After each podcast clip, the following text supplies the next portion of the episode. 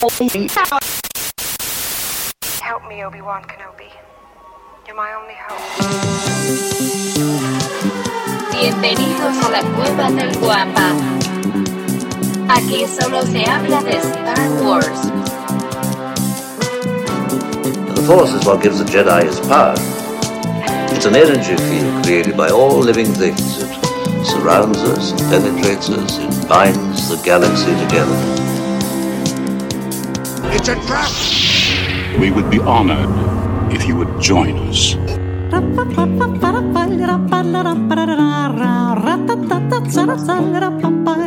Ya estamos también en YouTube, así es que muchas, muchas gracias a todos los que se empiecen a, a conectar a partir de ahorita. Y bueno, y como les decía, fíjense que Billy Lord hizo, bueno, no sé si ya previamente Carrie Fisher, aún en vida, había tenido la dicha de ser abuelita, y si no, pues ahora este, Billy Lord hizo, hizo abuelita a Carrie Fisher allá en el, nos la, tenga, nos la tengan guardadita en cualquier parte. Este, no sé si se enteraron, se convirtió mamá. En mamá apenas el jueves de esta semana la publicó en Instagram una fotografía eh, donde salen los piecitos. ¿Sí lo viste? ¿Sí la viste? Ahorita la estoy, ajá, la estoy viendo. Yo sí la vi, pero más bien no la vi por parte de esta Billy, sino más bien por el, se me fue el nombre del actor que le hacía de Chewbacca. Ah, de ok, por, Jonas Automo. Por Jonas Automo, que fue de los Exacto, primeros. Fue de los primeros que, que la mandó a felicitar. Bueno, obviamente todo el cast, ¿no? Todo el cast ahí de, este de Rise of the Skywalker, bueno, eh, también, pues obviamente de, de- de las, de las secuelas, ¿no? de la. Así es, y, y, pues bueno, sabemos muy bien que Billy Lord no, pues bueno, desde pequeña ha estado involucrada con toda la farándula, así como lo hizo su madre Carrie Fisher en su momento, siendo hija de Debbie Reynolds, una actriz consagrada, siendo hija también de, de, este, bueno, su padre, pues obviamente también dentro de la farándula. Eh, ella crece básicamente rodeada de todo esto, tanto Carrie Fisher como Billy Lord, ¿no? Las, la- las dos, tanto madre como hija. Y bueno, desafortunadamente Carrie, ¿no? La señora Fisher ya no pudo conocer a este pequeño angelito, al cual llamarán Kingston Fisher Loud Rydell. Curiosamente, eh, no como ustedes saben, la costumbre en Estados Unidos es tomar el apellido del, del papá, pero en esta ocasión yo creo que yo creo que el apellido Fisher es un Sí. poquito más poderoso, ¿no? Sí, sí. Tiene un Sí, poquito más de renombre. Digo, hoy, hoy precisamente vamos a platicar un poco de acerca de dinastías y bueno, obviamente Carrie Fisher y toda la familia de es una dinastía en Hollywood. El papá, bueno, o el, el- el futuro esposo de Billy Lord se llama Austin Rydell y tampoco es un ajeno a Hollywood. También él es, eh, bueno, ha participado en dos, tres eh, ahí producciones, nada importante. Tiene una productora, The Morning Production Company. Eh, Él, pues obviamente, también, al igual que Billy, están súper involucrados, ¿no? Ahí en, en la, en la situación de, de la farándula, por decirlo así. Entonces, pues ahí está, nace el pequeño Kingston Fisher Loud, Loud Rydell, súper sano. ¿Sabes? También yo quien vi en una fotografía de Mark Hamill, como también saben, el día de ayer Sí. eh, fue su cumpleaños y pues también puso ahí, puso que, que, que este, que alguien más se unía a, a- a esta galáctica familia. Entonces, A la celebración. Así es, así es que súper padrísimo. La, la verdad es Hay que un no nuevo sé- príncipe. hay un nuevo príncipe, exactamente, Roger. Este, yo creo que es, es, es- siempre pues está bien padre recibir a, a- a- un bebé, sobre todo cuando pues esta, esta este, Billy Lord, pues bueno, es, no es tan reciente lo de su madre, digo, ya tiene algunos años, pero creo que sí es, viene a, a- compensar tantito. No digo que a Sí. a completamente a sustituir, pero sí a compensar un poquitillo, ¿no? ¿Cómo Claro. ven todo este chisme? No, lo veo muy bien. La verdad es de que cuando, por ejemplo, em, eh, pues cuando pasó lo de Carrie, también yo estaba, este, justamente venía saliendo con mi mamá de verla por segunda vez, este, Rogue One. Ok. Este, ya sabíamos que, este, que estaba como delicada. Eh, cuando entramos, eh, eh, venía de hecho yo checando mi celular y decía, no, ¿saben qué? Es que parece que algo este, está mal con ella. Estuvo como dos días ahí en, en terapia. Y cuando salimos fue que me llegó el, el mensaje de que ya se había, había pasado. Y este, y sí, sí me llegó como que desde- justo después de ver One, o sea, imagínate, este, Sí, claro. te pega más duro, ¿no? O sea, la primera vez de que este, eh, yo estaba así como que, ay, qué padre, se, se ve muy bien Leia, ¿no? Y justo ya, ya la- esa segunda vez que fui con mi mamá, sobre todo por- porque ella sí le tocó, este, o sea, a mi mamá, de hecho, este, igual le tocó ver las, las películas en el cine originalmente, en el de 70. Entonces también a ella y a mí, este, eh, nos dolió mucho, ¿no? Entonces ya ahorita verlo así de que, ay, también mi corazoncito se pone así todo. Claro, sí, sí, sí. Y, y- y bueno, como dices, pa- para muchos de nosotros, pues Carrie Fisher siempre estuvo ahí presente. Ahora su hija llega. Digo, eh, eh, si bien físicamente es muy diferente a su mamá, o sea, sí, realmente no, Sí. aunque sé que la usaron como doble, ¿no? Si no estoy equivocado en la Creo escena esta. Creo que sí la usaron ella para la, sí. la escena de, de, de Rogue One, es lo que creo, ajá. La usaron de No, doble de- para Rogue One usaron a otra actriz.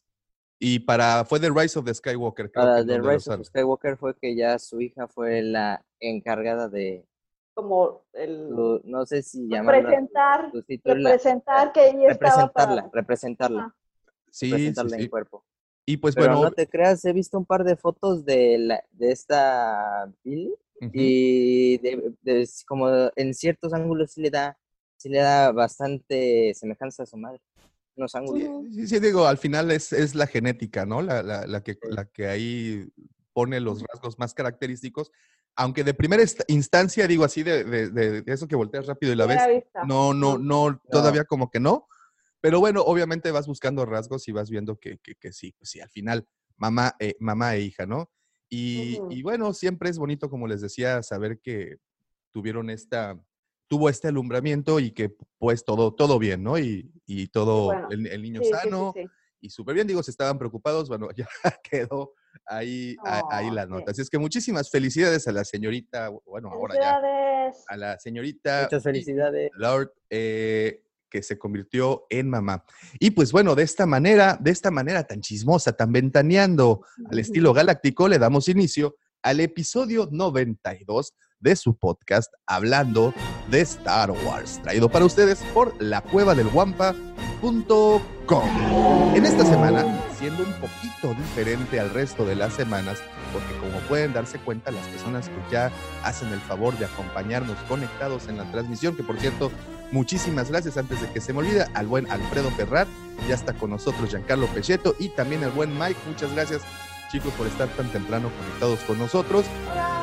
Gracias. De esa manera, como bueno, ya bien pudieron darse cuenta, nos encuentra mi compañero de costumbre, el señor arroba Lucifagor, que está en una misión especial, no sé por dónde, pero seguramente al rato nos avisará.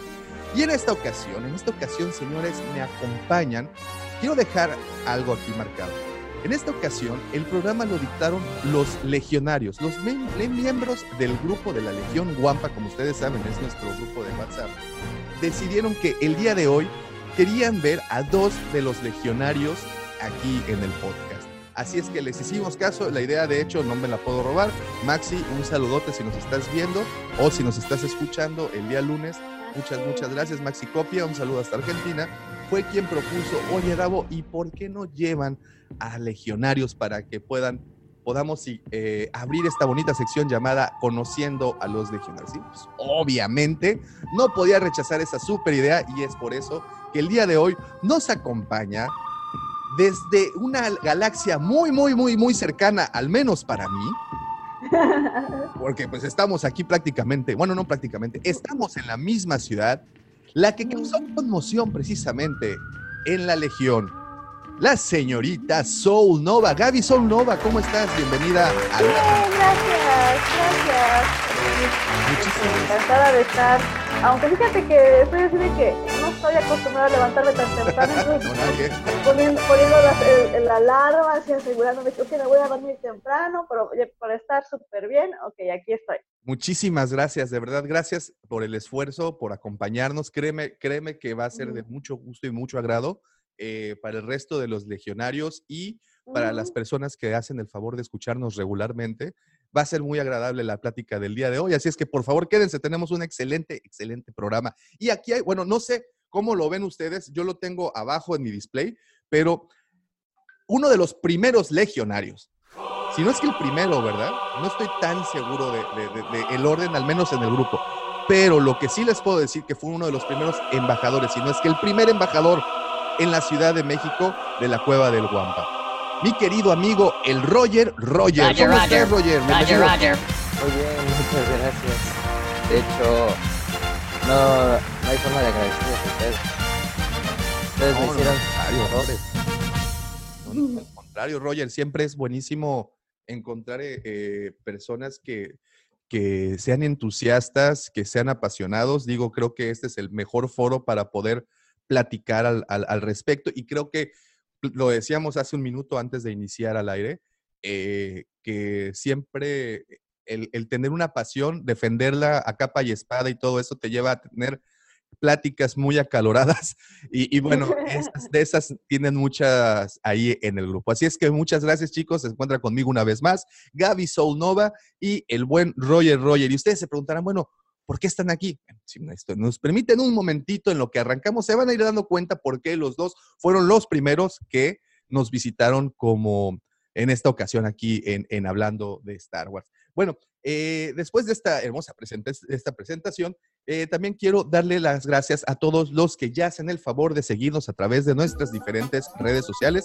Como bien lo saben, nos encuentran como la cueva del Guampa, Guampa con G, de Guerras de las Galaxias, porque Impip eh, nos encuentran en, en Facebook, en YouTube, en Twitter, nos encuentran en Instagram. Por alguna razón de esas que yo no conozco, también estamos en TikTok. Así es que nos pueden encontrar prácticamente en cualquiera de estas redes sociales. Por ahí nos pueden mandar un, un- cualquier mensaje. A la señorita la encuentran. ¿Cómo te encuentran en, en- en Twitter, Gaby? En Twitter me encuentran como Yoski, eh, que es este Y-O-S-K-I-bajo, Soul Nova.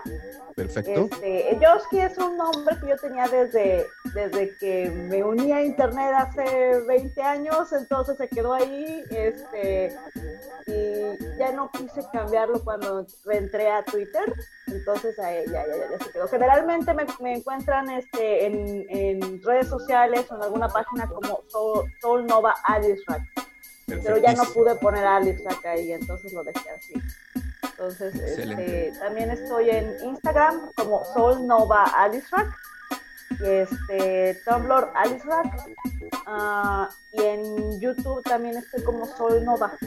Oh, ok, perfecto. Ahorita nos vas a platicar entonces tanto de Tumblr como de YouTube. ¿eh? Me interesa, me interesa mucho eso. Sí, sí, sí, sí. ¿A ti cómo te encuentran, Roger, en Twitter? Ah, bueno, a mí en Twitter me encuentran como Roger Roger. Roger, eh, Roger. más específico. Roger Roger. Perfectísimo. Instagram no lo uso muy seguido y Facebook ya pronto voy a abrir la página. Perfecto. ¿Y tu canal? ¿También tienes un canal? El Presúmelo. canal de YouTube también es el, el Roger Roger. Lo encuentran, Roger más Roger. fácil, lo encuentran más fácil como el Roger Roger, la cueva del Guampa. Es el primer Sí, video bueno, que es el primer video que, que hicimos, que hizo, que hizo favor el Roger de, de- de grabar. Pues ahí está, muchísimas gracias a los que ya nos siguen y muchas gracias también a, eh, a los que nos van a seguir pronto, porque sé que pronto, pronto llegaremos a, a otras partes. Pues bueno, muchísimas gracias y también quiero agradecerle a las personas que ya hicieron el favor de visitarnos y depositar su confianza en la super duper ultra bella página de los patrocinadores, lacuevadelguampa.com. Como bien saben, ahí es en donde encontrarán todo el inventario de la tienda, así como mucho contenido original. Esta semana el buen Roger nos subió el artículo del R2 de Planeta de Agostini, ¿correcto, Roger? Correcto. Tú has tenido, tú- ¿cómo, ¿cómo te fue con ese artículo? A ver, pues siempre, siempre digo, siempre te presumo, siempre estamos aquí hablando de, de ti, de tus artículos. Sí. ¿Cómo te fue con este? que siempre algo que pienso tratar de hacer para el canal se vuelve, se vuelve un artículo del blog. Pues, No, ahí es está. Bueno, pues ahí está. Si ustedes les gusta el coleccionismo y quieren saber más las entrañas respecto a las piezas y a todas las colecciones y bueno, y todas las líneas, etcétera, vean el blog, bueno, lean el blog de la, en la cueva del Guampa, los, el blog del buen Roger, que semana a semana nos deleita con artículos nuevecitos. Así es que los invito. Y bueno, por último, no puedo dejar pasar la oportunidad de invitarlos al super grupo La Legión Guampa. ¿Y qué es la Legión Guampa? Como siempre les pregunto. Pues la Legión Guampa es un grupo de WhatsApp en donde se comparten todos los días cientos, ¿qué digo cientos? Miles de mensajes que van de pláticas elevadísimas, cósmicas, trascendentales al, al Atlas, ¿no? Porque pues es mi equipo. Entonces, tenemos de todo, de verdad, eh, es un tráfico increíble de stickers, de memes, literatura de todo tipo, bueno, no de todo tipo, de Star Wars, evidentemente, pero también las pláticas que se llevan, las pláticas que se llevan de verdad, siempre las había querido tener porque puro geek, puro amante de Lovecraft, puro amante de la escritura, puro amante del horror, la ciencia ficción, la fantasía. Bueno, es un deleite, en serio, como el buen Roger, ¿hace cuántas semanas fue que nos pasaste el link de la Orquesta Filarmónica de México interpretando los temas de Star Wars? ¿Recuerdas? De hecho, el link original no lo pasé yo, más sin Oh. embargo, cuando empezó la transmisión, yo ya fui Tú la, tú la compartiste. Pues ese tipo de información es la que... Aquí no se mandan packs, señores, aquí no se mandan otras cosas feas, aquí pura cultura. Así es que están invitadísimos. ¿Cómo le hacen? Pues nos pueden contactar por cualquiera de nuestras diferentes redes y ahí me mandan un mensajito y me dicen, ah, bueno, seas gacho, yo quiero ser parte de la legión, por favor, eh, úneme y pues obviamente por mensaje privado nos mandan su número y ya de esa manera los unimos a esta súper, súper, eh, a este súper grupo. The possibility of successfully navigating an asteroid field is approximately 3,720 to 1. Never tell me the odds.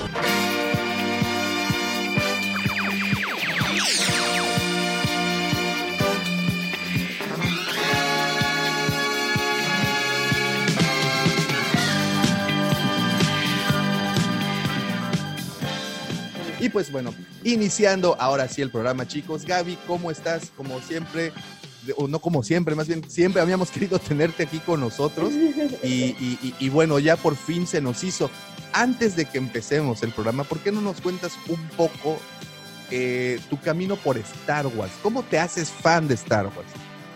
Ok, este, yo originalmente, este, pues desde siempre técnicamente, es decir, este, ok, uno de mis primeros recuerdos de Star Wars es encontrar las películas en Canal 5.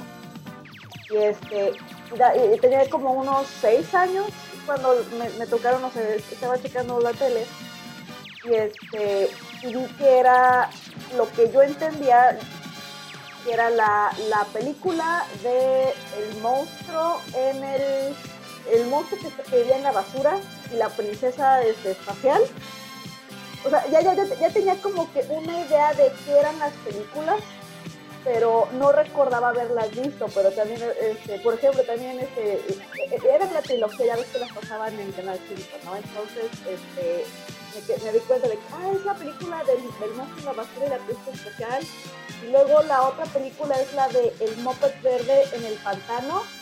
Y la última, ajá, y la última es la de los ositos salvajes, ¿no? Entonces, este, no me tocó verlas como por primera vez. Esa fue como la, la, la, el momento en el que recuerdo haberlas visto completas. Tenía como cinco, cinco o seis años. Este, me encantaron obviamente y este y pues tuve la, la este eh, pues la fortuna de que pues a mí mi mamá le gustaba mucho ya le tocó como te comentaba ella le tocó ir a ver este eh, con sus hermanos y todo o sea este, las películas originales entonces digamos que como por lo menos una vez al año siempre íbamos y rentábamos toda la, trilogía de VHS ya ves este para verla para verla este, en casa, este, hacemos nuestro maratón.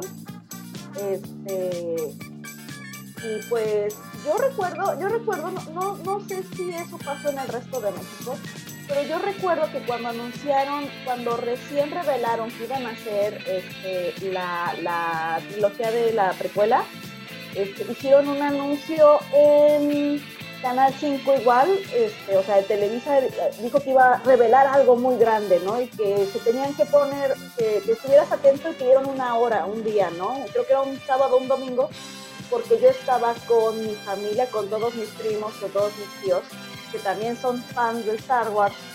Entonces, pues, vamos a ver qué van a anunciar, ¿no? Y empezó pues el tráiler de, de, La amenaza fantasma, pero no decían que, ya ves, cada, cada, cada, este, eh, cada generación tiene una leyenda, ¿no? O sea, empezaron así la, las, la, este, los textos Sí, sí. y empezaron a aparecer este, pues, las imágenes de los planetas y yo me quedé así de, es Star Wars, es Star Wars, ¿no? Ajá. Este, y todos, ¡ah! Todos los primos, o sea, este, siempre hubo como que mucha energía este, positiva al respecto. Al final la trilogía de la, de la precuela no me, no me convenció, o sea, la, la amenaza fantasma me, me enganchó, pero lo que es ataque, este, el ataque de los clones y el- la venganza de los Sith no me terminó a mí este, convenciendo. Este, pero de todas maneras, pues siempre eh, yo tuve ahí como este, ese interés.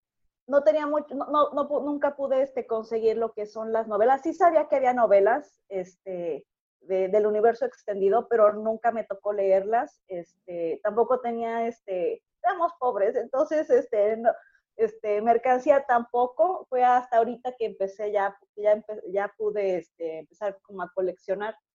Este, y pues eh, hubo, de- de- después de, la- de lo que es este, de, de las precuelas empezó Clone Wars y yo no me quise meter a Clone Wars porque después de lo que hizo Anakin con los, con los Younglings, fue así de, no, no quiero saber, no me quiero, ajá, este, lo odio a Anakin, este, cómo se atreve, este, no- ¿para qué me voy a, este, a encariñar con estos personajes si va a llegar él y los va a matar a todos, ¿no? Y veía a Ahsoka y decía, ah, pues eso es que, pues sí se ve interesante, pero, pero creo que la, la- la están como que forzando de que, pero Anakin no tenía, no, no, nunca dijeron en las películas que tenía una, una Padawan, ¿por qué meterla, no? Y aparte no me quieren encariñar porque la va a matar, ¿para qué hago eso, no?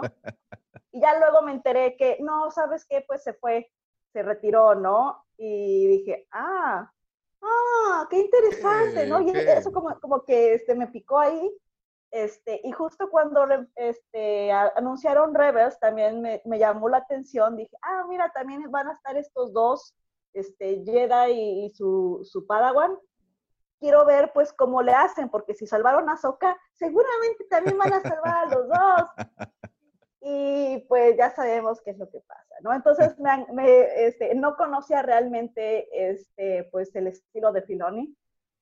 Ese, entonces, este, te- siempre tuve como que esa esperanza de que no, no, este, seguramente los van a mandar a las a la unknown regions, ¿no? A las regiones desconocidas, porque ahí, ahí se pueden pasar el resto de, de, de la trilogía original este, y están perdidos, nadie sabe dónde están, ¿no? Y en el momento en el que anunciaron a Tron, fue que me di cuenta de que sí van a hacer eso, porque si traen a Tron es porque ya van a traer las regiones desconocidas al canon, ¿no? Este, y pues cuando terminó Rebel, simplemente mi, este, todo lo que había guardado de, que no había, no había hecho, no había escrito fanfics ni, ni hecho fanarts en años, en ese momento en que terminó Rebels, explotó todo. Este, y desde entonces no he dejado de, de, este, de escribir o de hacer este arte. Entonces, sí fue como que un parteaguas Rebels. O sea, este, eh, para mí ahorita sigue siendo este, como mi, mi parte favorita de Star Wars. Este, y pues sobre todo también con, con Tron, ¿no? Sí, claro, claro, claro.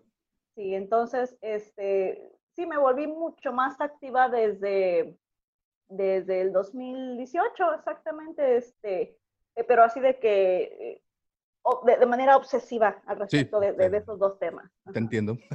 muy, muy bien. Entonces, prácticamente el gusto viene, lo heredaste en casa, ¿no?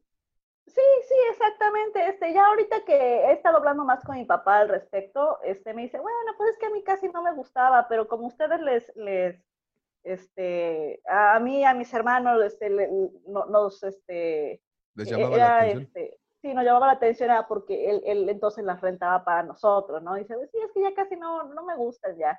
Y yo, ah, bueno. Oye, Pero Roger, mi mamá sí.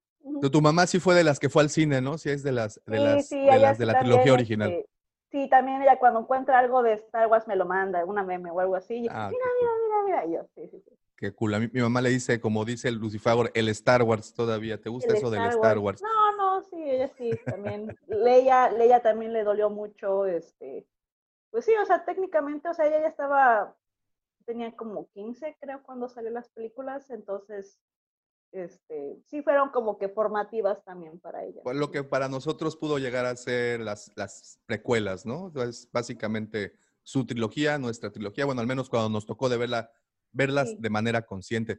Roger, ¿tú cómo llegaste a Star Wars? Cuéntanos. Bueno, yo, ma- yo en mi caso llegué allá por el 2005, cuando se estrenó La Venganza de los Sith.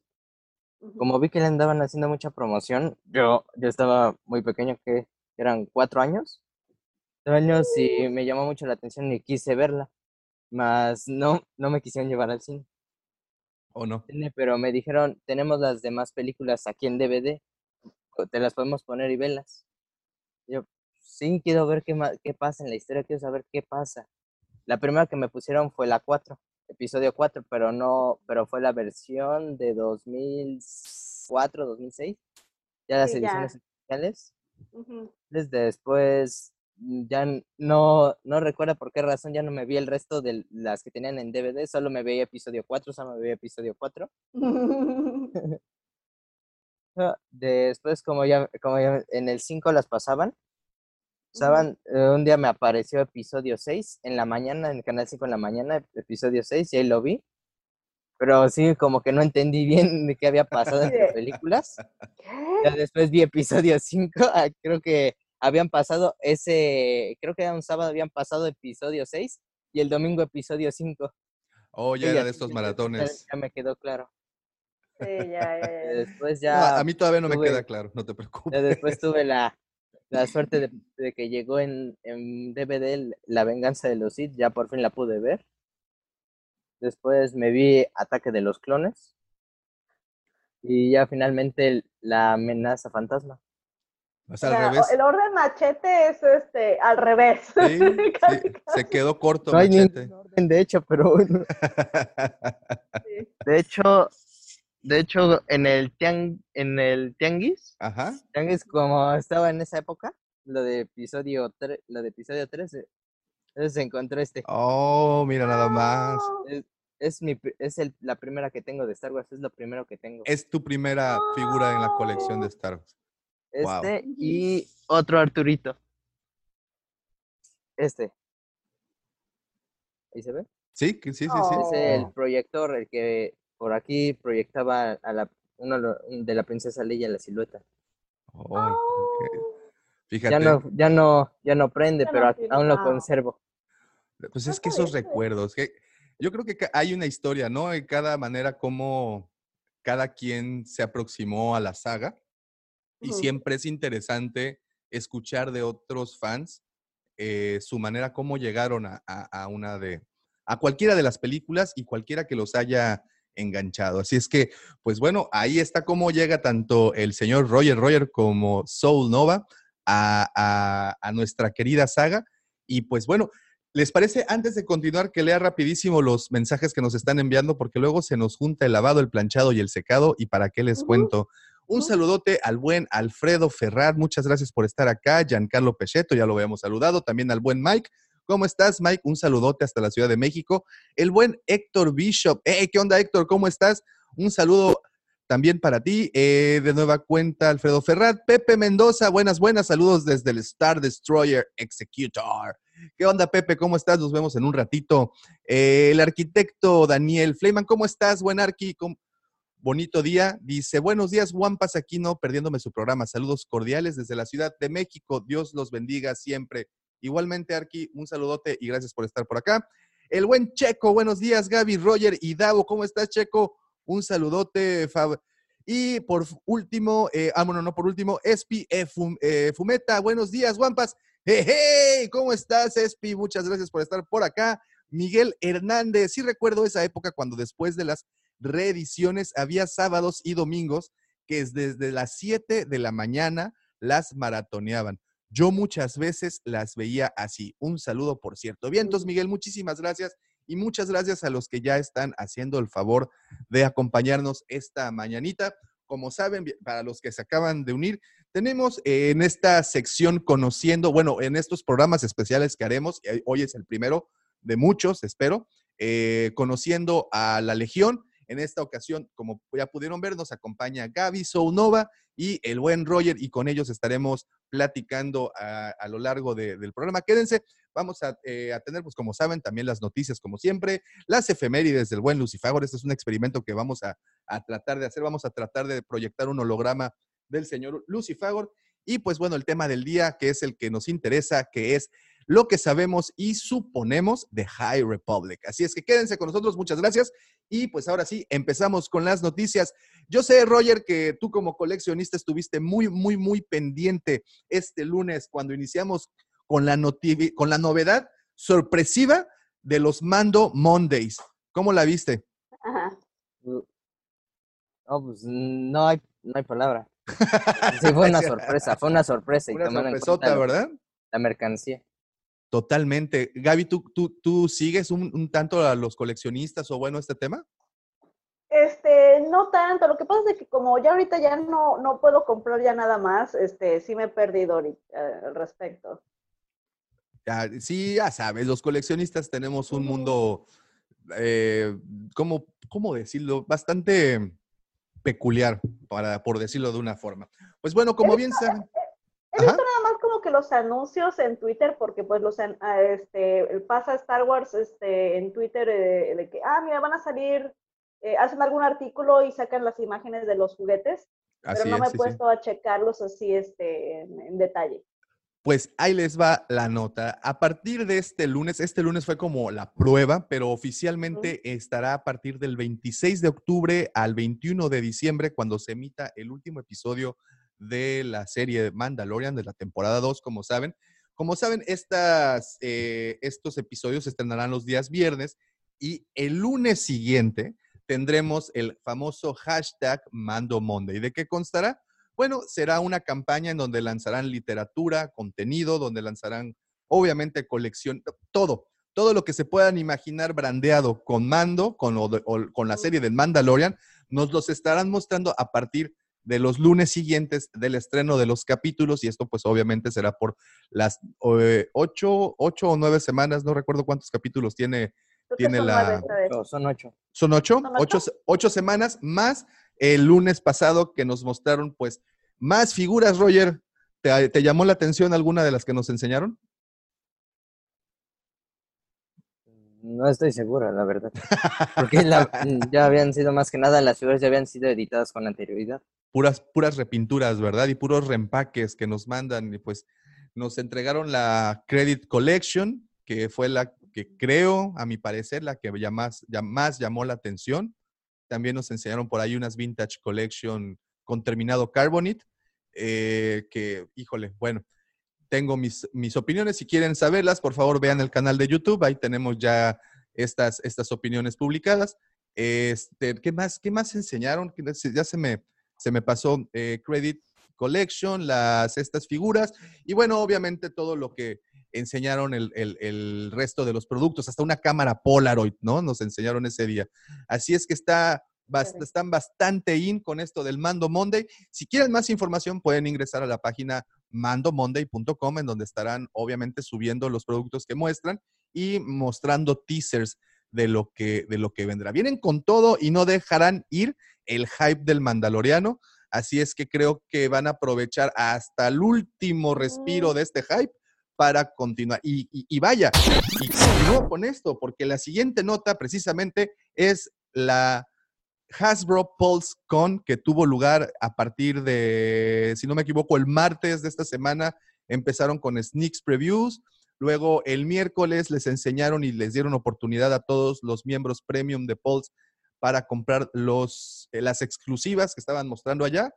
Si no me equivoco, eh, eso fue martes, el jueves eh, ya abrieron las puertas para todos los clientes, aunque no sean eh, premium. Perdón. Claro. Y el día viernes, o sea, el día de ayer, antes de la grabación, eh, mostraron pues una cascada de productos que aparecieron, una cascada de monos. ¿Los viste, Roger? Sí, sí los vi. De verdad, de verdad no sé qué vamos a hacer. Esto para los coleccionistas es una buena noticia, pero a la vez una pésima noticia porque pues la cartera no es tan, tan gordita como quisiéramos. No Eh, sí, es- no nos va. Eh, pues ni modos, tendremos que comer maruchans el resto del año. Pero creo que sí eh, mostraron algunas cuantas sorpresas interesantes y evidentemente lo que más causó sensación fue el nuevo proyecto del HasLab, que como ya saben, yo creo que hoy al menos ya está más que claro, es el Razor Crest, que ya era una bola cantada, como dicen en el béisbol, ya sabíamos más o menos de qué iba. eh, Era, como dicen algunos, un secreto a voces. era un secreto a voces, es correcto, un secreto a voces porque, híjole, sí se suponía, aunque de verdad no sé por qué en mi cabeza al menos pasó la posibilidad de que se arriesgaran por otra cosa, pero le jugaron a la super segura y una vez más, aprovechando el hype del Mandalorian que viene con todo. Creo que incluso eh, Giancarlo Esposito eh, en una plática se le fue la, ahí la- el spoiler de que ya están por la cuarta temporada, ¿no? O sea, que ya están trabajando para, para tener una cuarta temporada al aire. Entonces, yo creo que el hype no lo van a dejar ir y van a sacarle todo el provecho mientras puedan y qué, y qué mejor manera que lanzando un proyecto de Haslab en este caso. Ya nos habían presentado uno, recordarán el Sail Barge, ese monumental eh, pieza que nos entregaron en, en el 2018, a finales del 2018, principios del 2019. Este, tenemos ahí la insignia de que fuimos los primeros en mostrarla en la mole, en la, en la convención que fuimos a la Ciudad de México en el 2019, donde tuvimos el placer de conocer al buen Roger y ahí tuvimos la, la barcaza mostrándola. Pues bueno, ya viene el segundo proyecto. Es el Razor Crest, una nave de 76 centímetros, es un monstruo y pues creo que hay muchos que están muy contentos al respecto. 399 dolaritos si le quieren entrar al, al proyecto. ¿Cómo la ves, Ro- Roger? No, pues. Ahora sí que tienes que escoger entre el halcón y el. Entre el halcón, el Razor Crest o comer el resto del año, ¿verdad? Porque no nos da para absolutamente todo. Pues eso fue, eso fue la Hasbro PulseCon, también notición para todos los coleccionistas.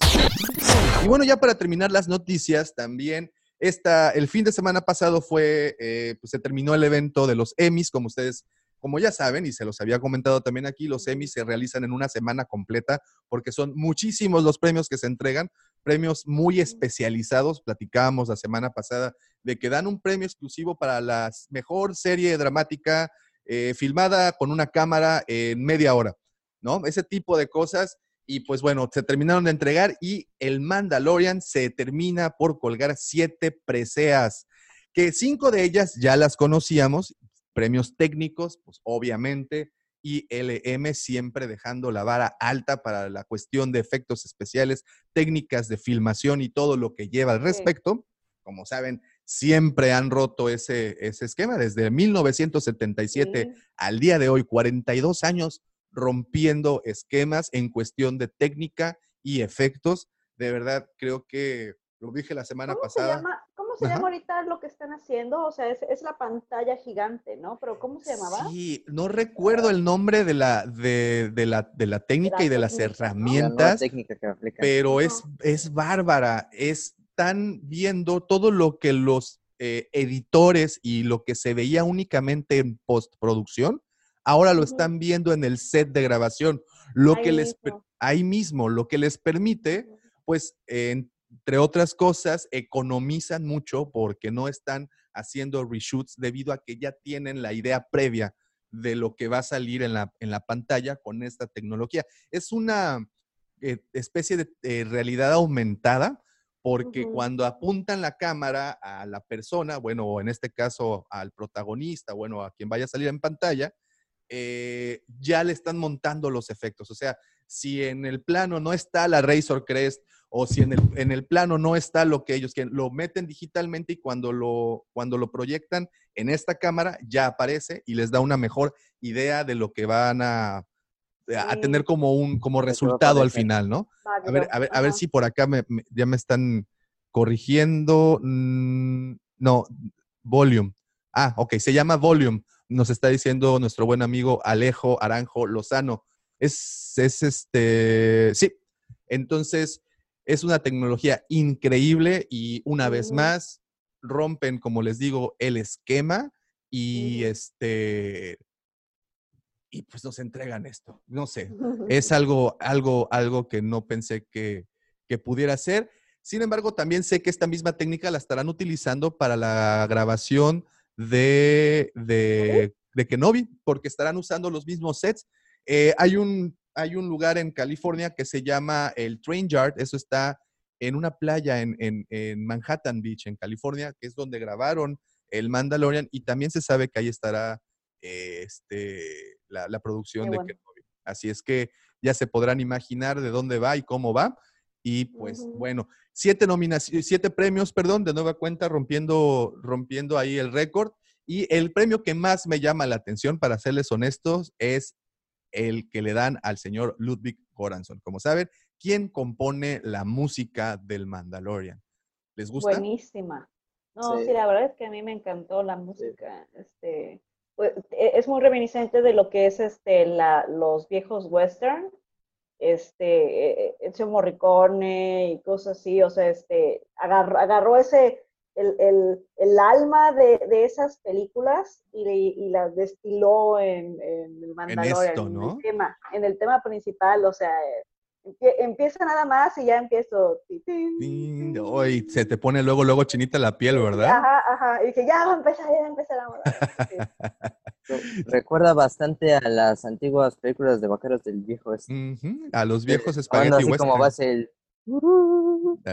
Y, y no sé si tuvieron oportunidad de ver el video este que, que subieron no, no hace mucho, tampoco en donde aparece Ludwig Göransson tocando como muchos instrumentos, precisamente haciendo la música, esta del tema de- principal del Mandalorian. Y lo interesante del video es que nos muestra que el señor, a- además de dominar instrumentos que no, yo no sabía que existían, este, además de dominarlos, pues nos interpreta cosas increíbles y, y- la mezcla de estos instrumentos, que les digo que son nada convencionales, no estamos hablando de una guitarra, una batería o un mismo sintetizador, estamos hablando de instrumentos que incluso son eh, antiguos, ¿no? O sea, eh, teníamos ahí uno de aire que supuestamente usaban en la India hace no sé cuántos cientos de años, eh, también instrumentos de aborígenes, por ejemplo, eh, no sé si escucharon, o bueno, obviamente ya vieron el tráiler de la segunda temporada, y cuando Ujú. inicia se escucha una voz como muy gutural, como muy al estilo de esos cánticos este, tibetanos o, o Eh, mongoles. mongoles. Ajá, es que este, hasta donde yo sé, creo que han estado este, trabajando con un grupo de, de rock mongol. De hecho, Oh. lo, lo oyen en, en a principio de eh, Jedi Fallen Order. Ajá. este, los utilizaron este, y yo los reconocí porque de hecho mi novio tiene, este, es fan de ellos, entonces luego los tienen en, ahí en el, eh, cuando va- vamos manejando, lo, lo tiene puesto en la radio, este, con el Spotify y todo eso. Entonces cuando empezó, cuando empezó Jedi Fallen Order me quedé así de, ¿tienes Hmm, puesta la música? Y no yo, ¡ay no, es aquí! ¿No? Porque sí, o sea, sí se oye algo como que no, no, no es, uno no está este, eh, familiarizado con eso, entonces cuando lo oyes podrías pensar que es tal vez algún cántico de alguna, este, de alguna otra civilización, o sea, se, se oye muy, muy este, diferente y que en cuanto empezó el tráiler dije, ah, son ellos, son ellos, o tal vez, o, o- o un grupo parecido, deben de ser algo este, relacionado, ajá. Muy buenos. Muy bueno, sí, no, no, y, y las atmósferas que crea, ¿no? Creo que eso es lo más increíble de todo. Las atmósferas que crea este señor con sus temas, pues son algo, algo de digno, en serio, de, de prestarle atención. Vean ese video, si tienen oportunidad, échenle un ojito. Creo que se van a sorprender. Como les digo, hay instrumentos que no sabía siquiera que existían y los domina y aparte hace música bellísima y música completamente experimental, ¿no? No es algo, todo el, todo el soundtrack del- del- del- de la serie no es lo que acostumbras escuchar, ni siquiera en- en- en- en la sección de New Age de Spotify. Entonces, híjole, si saben qué es New Age, señores, todavía no salgan, por favor, quédense en casa, que no, no podemos todavía. Este, pero bueno, muy bonita, le dan un premio más. Ya había llevado este señor, cabe mencionar que ya es, eh, ya se ha ganado algunos otros premios, incluyendo el, el Oscar este, por la banda sonora de Pantera Negra. Y bueno, hay un saludo hasta Wakanda al buen Chaptic Boseman que se nos fue Wakanda Forever. Pero bueno, ya tenía esa carrera, ¿no? Y, y ahora nos entrega esto. Ya, definitivamente se está colando a ese lugar que solamente ocupaba el señor John Williams. Ahí va, ahí va, poquito a poquito, siguiendo. Ahí va, vamos a dejar a ver hasta dónde se desarrolla. Pues siete premios, increíble, ¿no? Sí, sí. Sí. Y siete premios para Disney Plus. Así es que ahí está. Quien no creía aún en los sistemas de streaming, creo que poco a poquito Netflix, y Prime y todas las plataformas, poco a poquito están. Sí, sí, sí, hay que cambiar ya las reglas, ya hay que cambiar las reglas de, de esto. Bueno, vamos a rapidísimo a leer saludos porque ahora sí ya tenemos a más amigos aquí conectados. Está, eh, está tenemos Aleja, Alejo Arango Lozano, saludos desde Zárate, Argentina. Besos para Ana. Un saludote, Alejo, muchas gracias. Marvin, ¿cómo estás? Saludos hasta New York, dice Sergio. Están compensando lo que hicieron el año pasado cuando rumbo a la primera temporada solo nos mostraron al mando y el off-world Yawa para poder mantener el secreto a Baby Yoda. Es- esta vez van con todo. Sí, sí, le van a entrar muy, muy, muy bonito, duro y bonito a esta temporada. El buen Mike, hablando de irse a la segura, incluso la Navidad ya llegó a una galaxia muy, muy lejana. ¿Qué tal los monitos? ¿Los vieron los monitos de Navidad? Sí. Tu cara, Roger, nada más es eh, No, es que- tristeza. No, no es tristeza.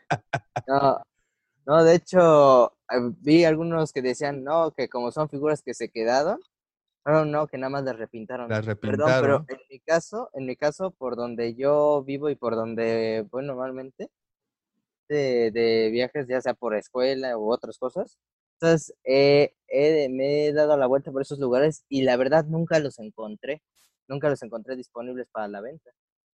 Sí, ¿no? No, bueno, la las figuras apenas las mostraron. Estas llegan hasta las noviembre. Esa- las figuras navideñas llegan hasta noviembre. No, pero la primera esa de, del Ranger Trooper de Oh, Solo y los otros, Ok, ya, ya, ya. No, no, no, no, no, no son, cuando no son se estrenaron originalmente la primera vez que salieron, Sí, sí, ya. nunca las encontré yo al menos por mis rumbos. Sí, no, no, el Ranger Trooper en versión 6 pulgadas sí es una pieza que se desapareció de los anaqueles muy rápido, es muy bonita. Y bueno, si no me equivoco, también en, en su versión de 3.75 para la Vintage Collection es medio dificilón encontrar porque es una pieza muy bonita. Y ahora pues la Santa Clolizan, no sé cómo decirle, la visten de Santa Claus. Yo creo que se- será de esas piezas, si no, a lo mejor me equivoco, pero yo creo que sí será de esas piezas que quieres tener solamente para la anécdota, ¿no? Como para regalarle al coleccionista de, de bromita, ¿no? Y, y no creo que se vean, se van a ver muy, muy geniales arriba en los aparadores cuando adornen eh, ahí eh, la casa o la oficina, no sé, de motivos navideños. Pero bueno, ahí tenemos eso. No es la primera vez, ¿eh? No es la primera vez que, que nos entregan cosas con motivos navideños. Jan, Funkos, incluso la serie Saga nos entregó otras cosas. ¿no? también. Lego también. ha ah, sacado claro. sus calendarios de Adviento. ah, Sí, Pues va así a es. sacar, de hecho, Lego ahorita el especial, este, el Holiday El Special. Holiday con Lego. Special, El Holiday así es, Special también. Entonces. Bueno, esto es parte del ambiente de Star Wars y creo que el, el- el- el meter figuras navideñas o bueno, con motivos navideños, creo que también es parte de ese gran espíritu que tiene la, la franquicia. Eh, bueno, es Alejo Arango Lozano, ya nos, aquí nos dice, se llama Volume, eh, me imagino que habla del sistema, bueno, de lo que platicábamos hace un ratito. Está el buen Dante Gutiérrez, buenos días amigos, qué genial ver a estos invitados, gran día para ser coleccionista, pésimo día para ser cartera del coleccionista. Ajá. Miguel García, ¿cómo estás? Miguel, muchas gracias por estar conectados. Un saludote hasta Chile. Me gustaron el clon fase 2 por ser un clon fase 2, pero están bonitos. Dice eh, Dante, esas figuras son los eh, Wiwichus imperiales. Está bueno el, el Wiwichu imperial. Ya tiene nombre, así lo vamos a llamar ahora. El doctor Kenobi, saludos desde Monterrey. ¿Qué tal el nuevo Boba Fett? Pues otro Boba Fett. ¿Cuántos tenemos ya en el mercado actualmente? Tenemos Ocho. ocho Boba ocho Fett. aproximadamente. Wow. No, ¿Y, y cuántos Vaders llevas la cuenta? Los Vader no llevo la cuenta, pero luego Según yo eran más de seis a- a- a- con el y son no más, son seis, si no me equivoco. Pero No, según bueno, yo son más. Bueno, con los que apenas llegaron este año ya son más de seis. sí, sí, sí, sí, sí, sí, sí, también. Muy bien. Eh, dice Miguel García, continúa aquí. eh, a mí no me gustó. ¿Alguien cree que Cody se pueda encontrar? Bueno, yo creo que Cody en su versión original, en el paquete de la línea eh, azul, pues sí es muy difícil y de hecho el precio está muy, muy alto. Y este, y Cody Archive, pues yo creo que sí va a ser uno de esos que se va a terminar muy rápido, de los anaqueles. Eh, este mensaje, ah, ok, bueno, nada más les recuerdo a los que participan en el chat, recuerden que si ponen eh, alguna palabra que YouTube considere ofensiva, va a bloquear los mensajes, aunque no sean mensajes eh, malintencionados, pero siempre que se pone alguna palabrita por ahí nos bloquea. Lo voy a, voy a, voy a leerlo, Miguel, nada más ahí queda. Dice, ojalá que los eh, malditos Jaguas no se roben el archive de Cody y Tron. Entonces, ahí está.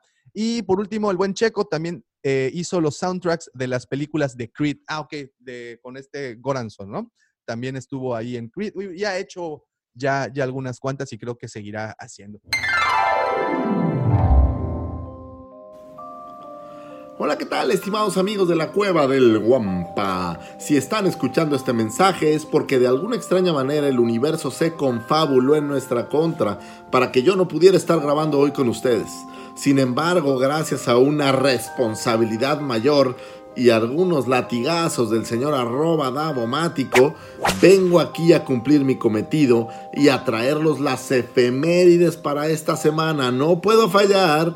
Entonces, aquí les van las efemérides. Y estamos hablando de efemérides que corren del día 28 de septiembre hasta el 4 de octubre, que es la semana que correrá a partir de el domingo, eh, perdónenme, a partir del lunes siguiente.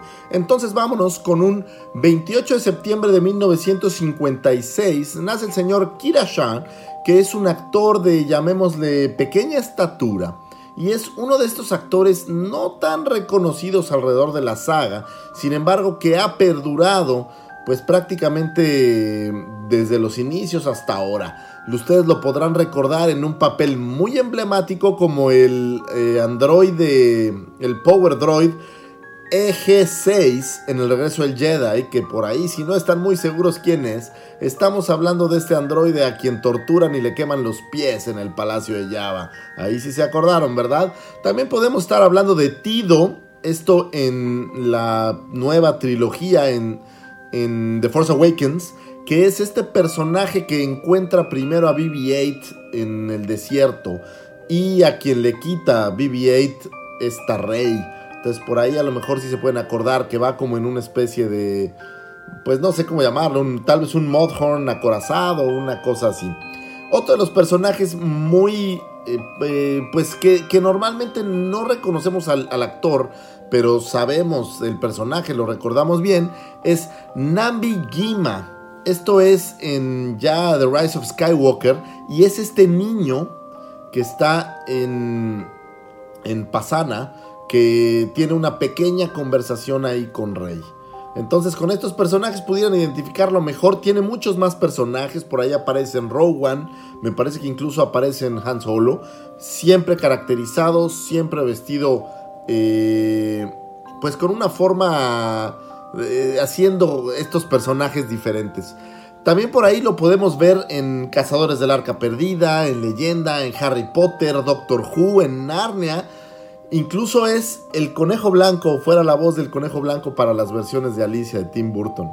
Es un actor muy prolífico que lamentablemente no veremos tanto su cara, pero que sin duda estos personajes todos los recordamos. Un primero de octubre de 1969 nace el señor Joe Shriver. Eh, es un escritor de novelas de terror principalmente y nos trajo en 2009 una de mis novelas favoritas de toda la saga que es llamada Dead Troopers, en donde podemos encontrar esta versión o lo más cercano que recuerdo de un trooper zombie. Entonces pues obviamente le da un sabor diferente al terror en nuestra saga, que normalmente son las aventuras lo que rifa. Aquí estamos hablando realmente de, de terror o de algo con un poco de más suspenso de lo normal. Eh, un primero de octubre, pero de 2001, fallece el señor Ted Burnett. Ted Burnett eh, es aquel hombre que diera vida al cantinero de nombre Wooher para el eh, New Hope este cantinero que estaba en Tatooine y este cantinero que de muy mala gana atiende a sus clientes y que decide o le pide a los androides que no entren porque we don't serve their kind here. Entonces, recordémoslo como este cantinero malhumorado que siempre nos hubiera gustado nos sirviera un poco de leche de banta. Eh, un 2 de octubre de 1944 eh, nace el señor Larry Ward que es un lingüista ubicado en Berkeley, quien junto con Ben Burt desarrollaran el lenguaje Hutis que usa Java de Hot. Él fue la mente siniestra detrás de este lenguaje y también le diera voz a Grido eh, durante New Hope.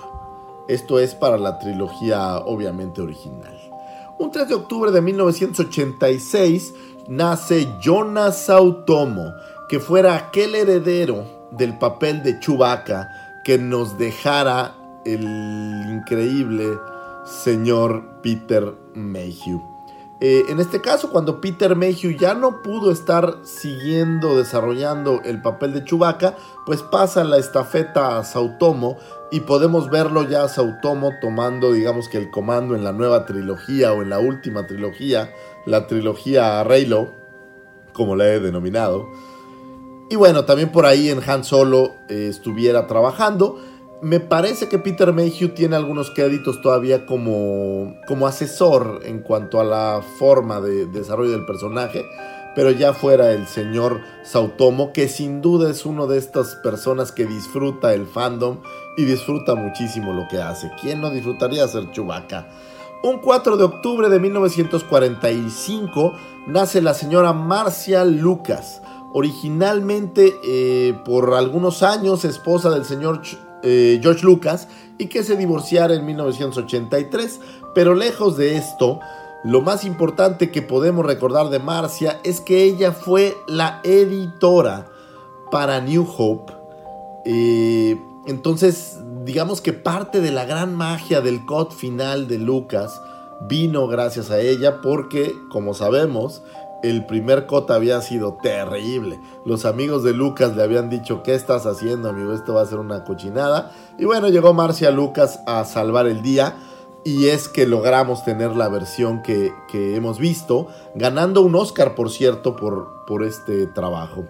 Un 7 de octubre de 1950 nace el señor Howard Chaynik o Chaikin, eh, que es un ilustrador norteamericano y es quien trajera las eh, ilustraciones y el dibujo de los 10 primeros episodios de los cómics de Star Wars editados por Marvel en los años 70.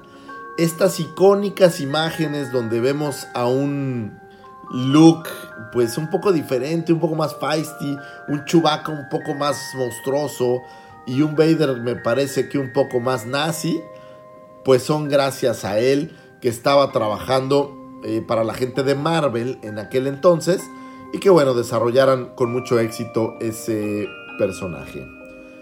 Eh, uh, eso último no va, eso es de la efeméride de la semana que entra, Davomático. Córtalo. ya saben, al pequeños, pequeños detalles aquí que se nos va. Y bueno, nada más como un detalle adicional por ahí, el día 30 de septiembre es el día de la traducción. Eh, feliciten a todos sus amigos traductores, gracias a ellos es que podemos tener versiones en español de estas cintas y que a veces podemos entender cosas que durante la cinta no pudimos entender cuando no somos eh, originarios o que no tenemos el idioma original inglés. Eh, por ahí viene el Día del Café y no se olviden, el 2 de octubre es el Día Internacional de la Sonrisa. Entonces no olviden el 2 de octubre regalarnos una muchas sonrisas porque las sonrisas son pues la ventana del alma dicen por ahí y es real. Yo creo que reír un poco cada día o un mucho es muy sano y regalar una sonrisa nada nos cuesta y sin embargo nos atrae muchísimas cosas. Eh, muchísimas gracias por escucharme en estos pequeños minutos. Estoy cumpliendo mi cometido davomático. Como lo dije, aquí están las efemérides. Para que platiquen por ahí con don Ezequiel, el de los hochos, o la chica de las fotocopias. Nos vemos pronto, muchachos.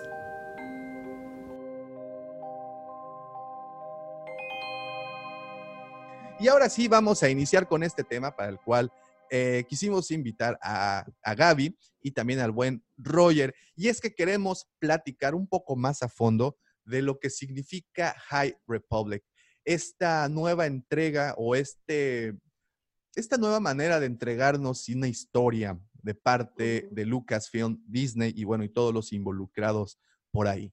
Eh, nada más antes de iniciar, me gustaría que recordáramos previamente, eh, para el estreno de The Force Awakens, no sé si recordarán que las editoriales, en este caso del Rey, nos entregaron una serie de novelas, cuentos, cómics, eh, que se llamaban o se titulaban Rumbo a The Force Awakens, si lo recuerdan. Y fueron, si no me equivoco, cerca de 16 diferentes trabajos entre libros, entre cómics y muchas cosas que salieron por ahí. Y también estuvo involucrada, por ejemplo, Claudia Gray, como saben, esta consagrada escritora para Star Wars y en, general de, ciencia ficción. Y también estuvieron por ahí eh, otros, otros escritores. Y, traigo esto a la mesa porque em, es como la manera como Lucasfilm usó toda la literatura, toda esta, esta manera de narrativa, esta forma de narrativa, para irnos contextualizando y poniéndonos y pintándonos el panorama en donde se estaba desarrollando The Force Awakens. Eh, desafortunadamente, si nos vamos a, nivel cronología, Disney compra Lucasfilm en el 2012 eh, y The Force Awakens aparece tres años después. Les quemaban las habas por sacar ya algo, evidentemente querían empezar a, poner a producir a su inversión, ¿no? A esta gran, gran inversión que realizaron. Así es. Entonces, lanzan en, prácticamente en tres años esto. Creo que mm, aquí, Gaby, tú me puedes corregir. Rebel sale antes, ¿verdad? De, sí, Rebel sale este, antes de Force Awakens. De hecho, este, de hecho, tienen como un cameo, eh, un easter egg en la, en la segunda temporada, cuando Ezra llega a lo que es el templo Sid y levanta, levanta un lightsaber que es una crossguard como la de Kylo, pero este era, era de un Jedi, porque se ve que el, el, el la, luz es verde, ajá, pero por un momento es interesante. Nada más era así como que un, un, guiño a lo que era este Force Awakens, este, porque sí todo el mundo estaba de que, ay, el lightsaber de Kylo, que anda, no, tiene cosas a los lados. Y este, según yo, sí sale 2014 este, Rebels. De hecho, yo no alcancé a verlo inmediatamente. Yo empecé como 2000, 2015, justo antes de que empezara la segunda temporada me, metí a lo que es la serie. Y entonces, eh, aparece primero Rebels, posteriormente aparece la, la película. Y posterior a la película, igual para el 2015, lanzan toda esta serie de libros que es rumbo al despertar de la fuerza libros que incluyen, por ejemplo, a Estrellas Perdidas de Claudia Gray, que pues nos, nos narra una historia de amor muy, muy ahí particular. Este, entre, a lo Romeo y Julieta. A lo Romeo y Julieta, es correcto.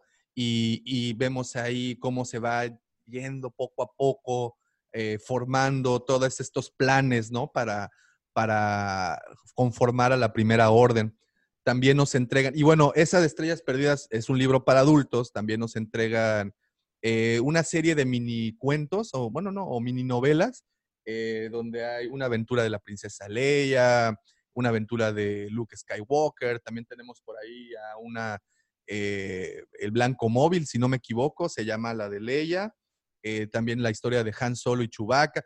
Se empiezan a lanzar esta serie de contenidos para irnos poco a poco, como les digo, contextualizando y que nos vayamos familiarizando y conociendo a los personajes, sobre todo pues lo que estaba ocurriendo o más bien lo que ocurrió después del de, eh, el regreso del Jedi. También eh, 30 años. Chuck Welding eh, también nos entregó para esta Ajá. misma serie eh, la serie, la, la trilogía de Aftermath, que son unos librazos. No sé si ya tuvieron oportunidad de echarle una leída a alguno de ellos. Este, por, des- eh, por desgracia no, pero sí he estado, este, de hecho lo sigo a Chuck y este, luego él comenta al respecto también de, es- le hacen preguntas al respecto, ¿no? Entonces, Sí, en- menos. entonces es todo un movimiento.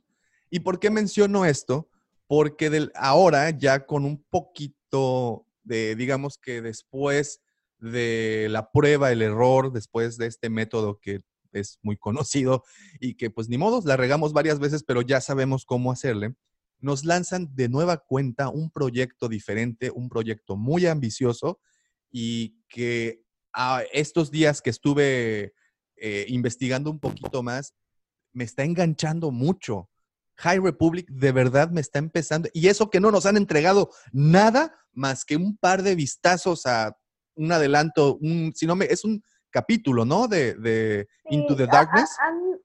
este, ah, de Into the Darkness no lo sé. Este, ¿Es yo de Darkness? leí, Según yo es yo de leí la primera. Light of the Jedi. Ajá, Light of the Jedi y Test of Courage ya sacaron un avance de los primeros capítulos. Este, es, y yo Ok. los leí los dos. Ah, Ok, ok, ok, ok. Into the Darkness entonces es la de Claudia Gray y esta todavía no nos entrega nada. que yo De- sepa, bueno, de las tres, de las tres ya, ya tenemos, como se dice, una sinopsis. De las tres. Ajá. Ok, De ok. hecho, te metes a la página de Star Wars, buscas la sección esa de, de High Republic y ahí te salen las, los, los tres tomos. Le das a cada uno y ahí ya te sale la, la sinopsis de cada uno. Ah, sí. Sí, pero de este capítulos ahorita de muestra han sacado el primer capítulo de Light, Light of the Jedi y el primer capítulo de A Test of Courage. Esos dos ya los leí. Este, yo personalmente me gustó más Test of Courage. Este, siento que Light of the Jedi, este, no sé, este, bueno, vamos a empezar a hablar más o menos de lo que estamos viendo al Ahí vamos, ahí vamos. Nada más quiero iniciar esta conversación con una frase que Obi-Wan dice, le dice a Luke en el episodio 4, y es que en ese momento dice, durante mil generaciones, los caballeros Jedi fueron los guardianes de la paz y la justicia. Cuando dice esas palabras Obi-Wan, creo que no le, en el momento nos, al menos, bueno, no a, mí no en el momento, pero sí posterior a- a verlo, me hizo reflexionar mil generaciones, mil años, dos mil años, no sé exactamente a cuánto se refiere en esa frase, pero hay tanta historia previa, previa a la amenaza fantasma y no sé, habíamos visto, por ejemplo, Knights of the Old Republic o lo poquito que nos dieron de Knights of the Old Republic, en donde nos mostraban parte, pero esto estábamos hablando, si no me equivoco, Knights of the Old Republic se va mil años antes, ¿no? De la batalla de Yavin. Algo así, creo. Algo así, ¿no? Donde yo sé, ajá, ajá. Entonces, nos vamos muy lejos y, bueno, obviamente es incierto, todo el contexto era muy incierto y deciden aventarse un tiro no tan largo. En un inicio habían especulado si era 400 años antes del- de, de- de la amenaza fantasma, pero ya concretaron más y se quedó que fueron, son 200 años antes de la amenaza fantasma cuando se lleva esta, pues este, esta, esta historia, ¿no? 200 años antes de la batalla de Yavin significa que estaba el momento de mayor bonanza para, para la República.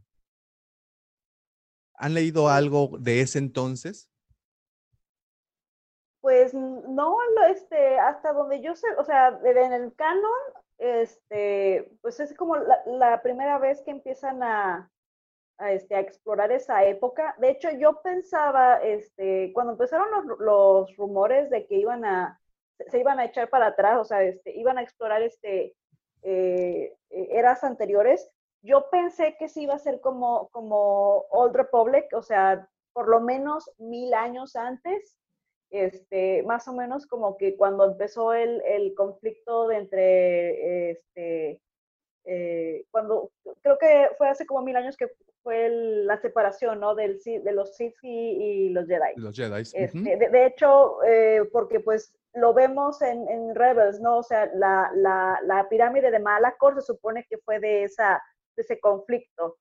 Entonces yo pensé que iban como que a tomar esa, esa era este, más para atrás. Este, y 200 años antes, este, sí como que me, me sorprendí, ¿no? Este, fue muy, yo siento que es como que demasiado pegado a lo que es, este, la, lo que es este, la saga de Skywalker en general. Yo, yo sí quería como que se fueran un poquito más para atrás, porque no me checan ciertas cosas sobre este, la manera en que se manejaba lo que es la República y la, lo que nos están mostrando ahorita. Yo siento como que eso sí tuvo que haber sido un poquito más, por lo menos unos 500 años, como tú dices, 400, 500 años. Este, porque, por ejemplo, eh, comentan sobre las, eh, sobre la manera en que se están este, moviendo a través de las hyperlanes, ¿no? Y hasta donde yo sabía no tenían problema al respecto, o sea, nadie comenta así, este, sobre, ah, es que antes necesitábamos los faros este, o, o, las guías, ¿no? Yo pensé que tal vez eso era una tecnología mucho más antigua, este, y no me... A, mí me hace este conflicto, a mí me hace conflicto porque, este, eh, como a mí me gusta mucho este, la consistencia, y sobre todo en información de lore al respecto de tecnología, ah, por lo menos, este, a mí sí me causa un poquito de conflicto eso. Este, sin embargo, sí me llama un poquito la atención de este, lo que vayamos a ver, o sea, está interesante y por lo menos este, cuando hicieron el reveal de, de que estaban, ya ves, de que mostraron a, los autores que estaban trabajando y tenían su, su, su pantalla con temas escritos, todo el mundo, ah, screenshot, zoom, a ver qué dice, ¿no? Este, sí me, me, me, llamó mucho la atención que comentaron eh, ahí mismo sobre facciones diferentes este, del, eh, de usuarios de fuerza, ¿no? O sea, comentaron, eh, se, había escrito ahí este, otras facciones. Y, este, y yo así de que, ay, por favor, por favor, eso es lo que yo quiero, ¿no? O sea, este, ya, ya, ya, ya conocemos a los Jedi, a, a, los Sith, este, y la mayoría de, de, de de facciones extras que, que, han aparecido en canon siempre han sido generalmente como yéndose al lado oscuro. Este, las Night Sisters, los Inquisidores, es decir, este, los otros cultos. Entonces, este, sí me gustaría que exploraran algo así como que, bueno, ¿qué hay del otro lado, no? O sea, debe haber más denominaciones, este, aparte de los Jedi, aparte de lo que es este, los guardianes de Wills, este, que creo que lo exploraron, lo exploraron en, un, en, uno de los libros, pero como que fuera de eso, o sea, realmente nadie más lo menciona, no lo toman en cuenta, entonces a mí sí me gustaría que, que este, entraran como que a, a, mostrar ese, ese lado. Roger, ¿a ti hay algún, algún fragmento que te interese de esta historia, algo que te haya llamado la atención? Pues este la verdad, cuando la anunciaron, yo lo primero que pensé fue más o menos por los arcos finales de Clone Wars, bueno, de la sexta temporada de cuando yo daba busca de conocimiento. Y se acuerdan que nos encontramos con, como, no sé si llamarlo recuerdo, de un Lord Sith antiguo. Yo pensé que algo así iba a pasar, algo así de que iban a, que íbamos a estar explorando la galaxia y conociendo remanentes de los Sith. Ajá, los primeros. ya ven que solo se conoce, que después ya solo quedaron dos. Entonces, durante mil años solo era maestro y aprendiz, maestro y aprendiz. Yo pensé que los Jedi iban a andar explorando la galaxia y buscando, no tal cual buscando a los Sith, pero sí buscando lo que quedaba de ellos para que no volvieran a surgir. Sí, podría ser. Y nos entregan, entonces, y de repente nos, nos entregan esto en donde los Sith están disminuidos, en teoría, en teoría. Escondidos, ajá, En teoría no existen. No existen. Digo, lo sabemos gracias a las palabras de Qui-Gon, si no me equivoco, o de Yoda en, el episodio 1, que dice, bueno, pues llevan mil años, ¿no? Es Mace Windu. Mace Windu. Mira, ni, uno ni el otro, perdón. Entonces, este, Yo que recuerdo es Windu. Sí, entonces, pues llevan escondidos, no se saben, no, no se conocen, están ahí tramando. Eh, fíjense que a mí parte de lo que me llamó mucho la atención definitivamente es la estética que nos mostraron los primeros bocetos, los primeros eh, artes que nos están enseñando. la estética se me figura mucho a, ese, a esa visión futurista que se tenía a principios del siglo XXI, en donde todo eran como seres superiores, seres celestiales. No sé si les dio esa misma impresión cuando vemos a Sí. estos Jedi en- es- Algo. usando atuendos blancos con mucho Ujú. cielo atrás, un- que eso es lo que Sí. más llama la atención, ¿no? Es un poquito tratando de, de analizar más a fondo el, el- el lenguaje o bueno, lo que nos muestran ahí Vengo, sí, este, visual. el lenguaje visual exacto, en donde nos muestran, eh, bueno, a esta Jedi, eh, esta güera, no me, ahorita les, les digo el nombre. porque- Sí, ella, ella va a ser como que la, la, la líder, ¿no? De lo que es el... Así como es. que- El grupo, la líder del grupo. Así Ajá, es, así sí, es, sí, así sí. es. Ella, la que, Todavía, bueno, no me, todavía, no me, todavía no me, no me aprendo sus nombres, entonces, este, fíjense sí. que afortunadamente aquí encontré un- una, una guía de esos Jedi, este, Ujú. y, y esta, y esta guía, eh, pues bueno, va, va uno por uno, ¿no? Y esta, esta Jedi se le conoce, ahí ya se me perdió. Bien, yo estaba bien organizado hasta antes de Mm. empezar esto, este, pero aquí la tengo, aquí la tengo ya. Ella es Avar Chris, la que, la que vemos ahí al principio, bueno, al, al frente. Y les digo que me da esta sensación como de seres celestiales, como, como si fueran... Realmente ente paladines. super- exacto, Ajá. vestidos con blanco y dorado, que ese es, de hecho, si vemos del arte, eh, son como eh, colores ocre los que ellos están, eh, o los que ellos emanan. Atrás mucho cielo. Y, y estoy, y estoy analizando esta por- la portada esta en donde aparece el, el Wookiee, en donde aparece ella y un par de Jedi más atrás. Este, que, que- que, pues bueno, eso fue lo primero que nos enseñaron sí, y te dan a entender que son seres, eh, si no superiores, al menos son seres como con, envueltos en un aura, no moral. sé, ahí medio etérea, ¿no? Porque pues al final son místicos, son sí. personas que están buscando conocimiento diferente al del resto de, la, de, de- de- de los este, mortales, por llamarlos así, ¿no? Entonces, Sí, me bueno. gusta mucho la estética, ¿sí? Bueno, al menos, no sé si a alguien más le haya pasado, pero al menos yo cuando vi sus vestimentas, me acordé mucho de la época futurista de la película El Demoledor de Sylvester Stallone. Ándale, ándale, ajá. Algo así se me figura. Sí, sí, sí, o sea, me te digo que la, la túnica y la ropa que llevan puesta. Sí, entonces me gusta mucho, para serles honesto, me enganchó eso y, y creo que puede haber mucho juego, puede, puede haber muchísimo juego al, al- al respecto. Hablabas, eh, Gaby, de autores. Hay unos autores que, si bien conocemos, porque pues digo, tenemos allí a un Charles Soule, que es sí. Digo, es probadísimo, ha hecho unos cómics, las líneas de Vader al menos creo que son la favorita de muchos, este, entonces ya son probados. Tenemos a Claudia Gray también ahí echando pluma para esto. Claudia Gray creo que junto a, aquí a lo mejor me vas a, me, me vas a lapidar, Gaby, porque voy a meter a Timothy Zahn aquí, pero creo que junto a Timothy Zahn, Claudia Gray es de lo más representativo que tiene actualmente la literatura de. Star Wars. No, sí, sí, sí, es la verdad. Sí, sí, sí. sí. Entonces es algo, algo, algo muy Creo padre que que son como que los más este, representativos, sí, este, Claudia Gray, eh, Timothy Zahn, tal vez eh, eh, E.K. Johnston, Johnston, creo que se llama también. Posiblemente también entraría, pero creo que esos dos, y no sé, eh, bueno, hace mucho que no sabemos de James Luceno, que, que- que para mí él es el que ha escrito la, la- la piedra angular de toda la literatura de Star Wars, que es Darth Plagueis, eh, que ah, ese era mi génesis para, antes de, de todo esto. Este. Pero bueno, él no, él no está por acá. Tenemos a otro escritor, Daniel José Older, que también ha estado involucrado con algunos proyectos, que es de Daniel José Older hizo una serie de novelas eh, juveniles, Last Shot, que es pues una historia de, de Han Solo, pero Han Solo, del Han Solo que vimos en la película de Solo, a Star Wars Story, ¿no? ajá, Entonces sí, es como que le intentaron ahí con esa novela dar un poquito más de juego a- y pues más vida a Solo. Tenemos a, a Justina Ireland también.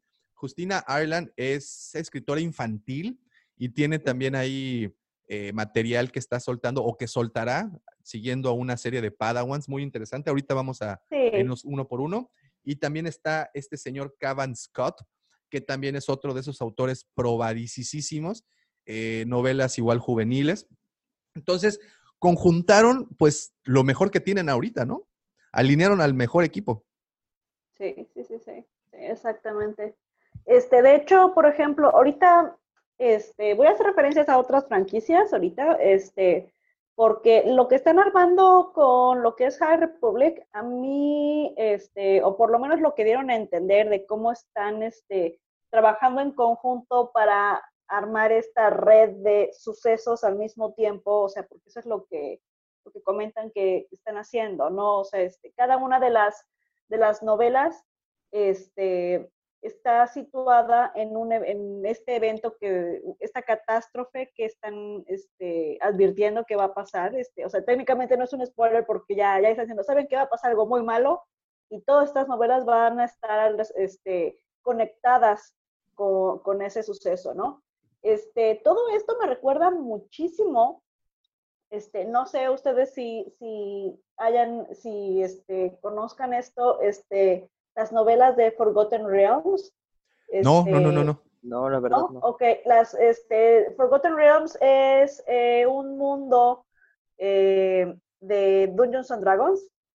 Este, y ellos efectivamente también, este, eh, digamos, tienen este, este mundo, este, en el cual, este, pues cada, cada autor, digamos que tiene como que su área este, respectiva de don- y cada, cada autor hace novelas al respecto de esa área y esos personajes. Por ejemplo, este, Salvatore, este, él tiene a Drist, el elfo oscuro, que es, es, es muy, este, eh, en lo que es lo- las, las ondas geek, es este, muy conocido. Entonces, este, eso que están haciendo ellos de, de, de ponerse de acuerdo y ver, ok, tú vas, a estar- tú vas a hacer esta parte de la galaxia durante este momento, ellos también lo hacían. Este, en Forgotten Realms tenían así como que cada cierto tiempo tenían un evento este, mundial este, que iban, iban este, construyendo un poco entre, entre novelas Ajá. sucedía, sucedía ese evento y ya este, eh, todos se, se alineaban, ¿no? Entonces, este, me gustaría ver si lo logran, este, porque veo que son, este, son como, bueno, se- según yo son más de los que salen aquí en la primera fase. Ah, bueno, es que también son diferentes fases, ¿verdad? Sí, sí, sí, esta es la primera Este, fase, la que nos enseñaron. Sí, eh, yo creo que es la introducción, entonces sí va a estar interesante. Este, no sé si vayan a tener eh, la misma coordinación, porque los otros, este Forgotten Realms tiene desde el 80, a finales de los 80 ya tienen experiencia con eso y ya han seguido así. Entonces, este, es, es lo que yo cuando, es lo que yo veo que están intentando hacer también con Star Wars. Ahora, este, vamos a, vamos a ver si les funciona.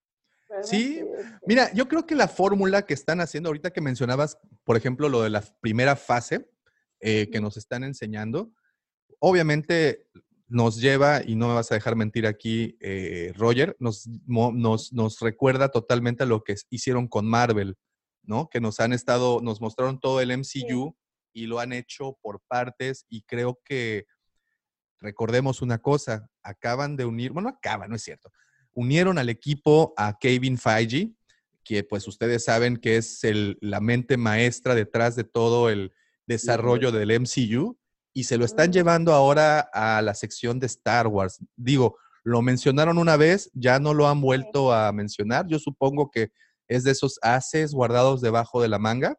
Eh, entonces, si nos ponemos a pensar en, en ese pequeño detalle que están llevándose a un a alguien que ya probó una fórmula y que probó que funciona esta fórmula, pues bueno, nos están llevando ahora a esto. Primera fase en donde nos están poniendo prácticamente, yo siento que son las reglas del juego, ¿no? Nos están poniendo la- la- las reglas de física, o sea, las reglas que si estuviéramos, y, y regreso a Dungeons and Dragons, si estuviéramos en este momento en una partida, nos están poniendo el Dungeon Master, nos está poniendo las, la- la- el campo de batalla, cómo se van a desarrollar, qué va a ser lo que va a ser permitido, las reglas, qué- golpes bajos, piquete de ojos no se vale. Todo eso es lo que nos van a dictar esta serie, esta serie de historias. Eh, sabemos muy bien que Lucasfilm ha sido desde hace mucho pionero en la situación del multimedia, ¿no? De contar una historia por varios medios, multiplataformas. Eh, lo, vimos, tú nos podrás platicar mejor, Gaby, cómo lo han hecho, por ejemplo, con todo el, ese apartado de Rebels, lo que ha sido Throne, lo- nos entregaron eh, una serie animada, nos entregaron mucha literatura también para, para, para Rebels y cuántas plataformas se han usado, ¿no? Actualmente tenemos esto, que igual será, esto que nos mostraron apenas es solo literatura. Aún no se habla ni de videojuegos, no se habla de una serie animada, no se habla todavía de nada. Lo que sí apunta y, y parece que hacia allá se dirige este barco, así como tenemos la experiencia de rumbo a la despertar de la fuerza, pues bueno, están poniendo aquí las, la- las bases, están empezando a pavimentar el camino que nos llevará a la trilogía de Ryan Johnson. No, no es cierto. No, no, de hecho, de hecho más bien sería la de la de este Waititi. La de Waititi, ¿no? Que es la próxima ven que está que actualmente estamos en mucho secreto con Así es. Waititi que apenas la empezó a Sí, escribir. de hecho ya no, ya no he vuelto a oír al respecto. O sea, entonces, ¿cómo, cómo, sí, Waititi tiene su propia este, trilogía? O... Pues no se sabe si será trilogía, No se se sabe que estará en una película, que esto es, si no me equivoco, para el 2023, está, está proyectada. 23. 223, ¿verdad? Está proyectada y, y no se sabe si será una trilogía o será un one shot, ¿sabes? O sea, pero como sea, tiene todos mis votos de confianza Taika Waititi. Sí, sí, y, si, y si puede hacer algo con esto de High Republic, mejor. Fíjense que yo sé que esto pertenece al actual canon. A mí no me gusta andar por la vida el viejo canon, el nuevo canon, todo ese tipo, ese tipo de etiquetas. La realidad es de que no, no me agradan tanto. El doctor Robbie, a quien le mando un saludo de Star Wars con amigos, creó este eh, o promueve este hashtag llamado Crea tu propio canon. Entonces, si nos ponemos a pensar que podemos jalar elementos del, universo expandido y de todo lo que fue en antaño y lo podemos traer acá, creo que vamos a tener, a- vamos vamos a amalgamar muy bien una historia. Sí. Eh, y trayendo un poco una vez más de ese canon a esto, eh, el periodo en teoría en donde se llevaría a cabo esta historia se le conoce como la Gran Paz de la República, eh, que básicamente fue una, un periodo de paz que se hizo, ahorita les digo, desde la campaña de Rusan hasta las guerras clónicas, lo cual es un periodo de tiempo bastante, bastante amplio, Amplio. ¿no? Estamos hablando que comenzaron mil, eh, en el año eh, 1002 antes de las batallas de Yavin, antes de la batalla de Yavin, y termina en el año 1000 antes de la batalla de Yavin. Entonces, si se ponen a pensar, pues bueno, prácticamente se vivieron 800 años de, de- no, no es cierto, más. 900, eh, no sé, 970 y tantos años de paz antes de las guerras clónicas. Y pues claro. este se le conoció como ese periodo, ¿no? El periodo de la gran paz galáctica en donde los Jedi florecieron. Y es mi siguiente punto. Sabemos que estos Jedi que veremos no son esos guerreros que estamos acostumbrados a ver. Sabemos de muy buena mano que muchos de estos estarán siendo granjeros o estarán siendo, estarán llevando otro tipo de oficios a otras partes de la galaxia. ¿Saben algo de eso? Hasta donde yo tengo entendido, este, sí había, de- son, son muy diferentes, o sea, son como más, este, ayuda social, este, y, este, lo que estaba leyendo más que nada al respecto de, este, de, en, en los primeros capítulos que mostraron, es de que sí, sí están ayudando a la gente porque sigue habiendo este, problemas de piratas y, este, y criminales por ahí este, en, en- eh, y, y, una de las cosas que, que marca mucho, o sea, este, muestran los capítulos de, este, eh, de los primeros libros, es de que se están expandiendo, están comenzando a colonizar otros mundos, o sea, es, eh, parece ser que en, en, en, ese, en ese momento están como todavía en lo que es el centro de la galaxia, en el core, este, apenas están como en el midrim, y eh, se está, se está este, la gente viajando ahorita apenas a lo que es los,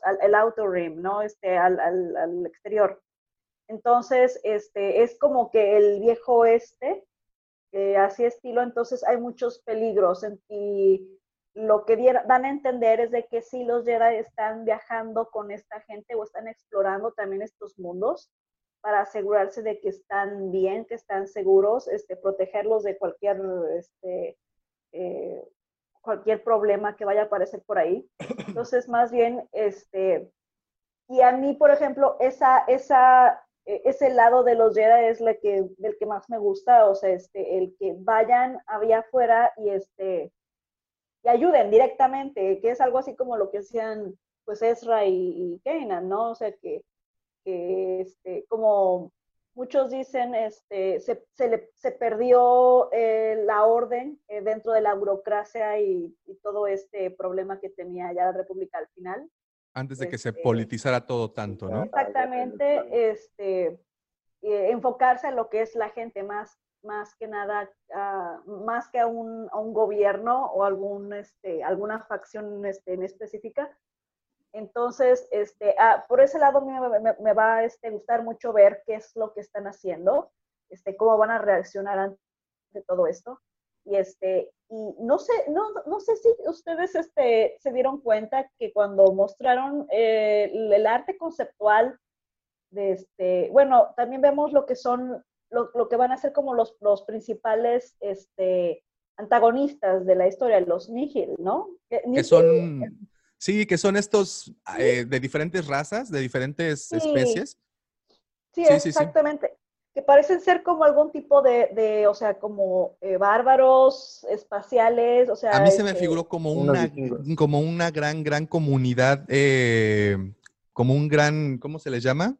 Estas, eh, como un clan, como una especie de, no, no un sindicato, perdón, esa es la palabra. Clan, ajá como un sindicato muy bien armado, porque estamos hablando que son de muchas especies y lo único que los, ah, bueno, la manera máscaras, son ¿no? estas máscaras, que me, se me figuraron mucho a las máscaras, a la máscara que utiliza este personaje, no recuerdo el nombre en Rogue One, quien es el que lleva a Body Rock con So Guerrera, uno que tiene unos tubos.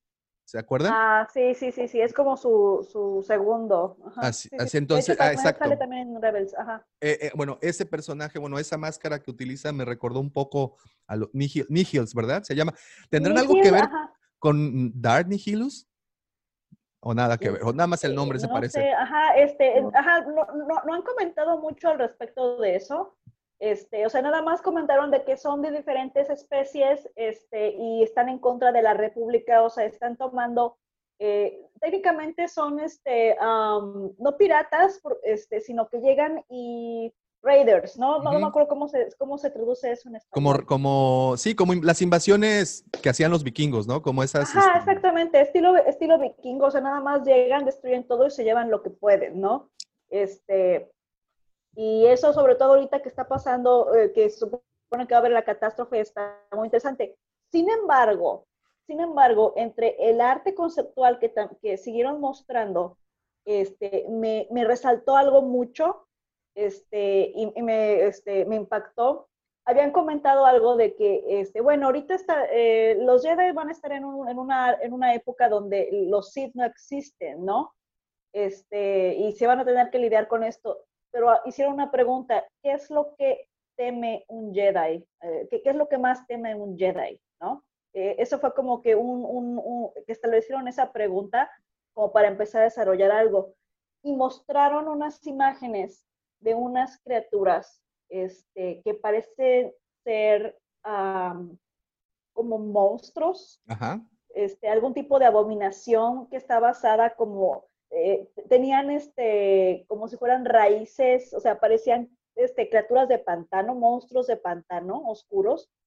Este, y eso me llamó mucho la atención. Creo que de todas maneras va a haber algún tipo de, este, de revelación al respecto de la fuerza y que para mí, por ejemplo, eso sería lo que más, este, este, lo que más temería un Jedi, ¿no? O sea, algo relacionado con la fuerza o ya una verdad oculta. Una verdad oculta, o sea, algo que este, no puedan lidiar con la fuerza incluso o que la fuerza les niegue, o sea, este, perder la fuerza o que algo este, que se ponga en contra de ellos. O sea, porque siempre, la, siempre este, este, confían mucho, ponen toda su fe en ellos. En que estará con ellos.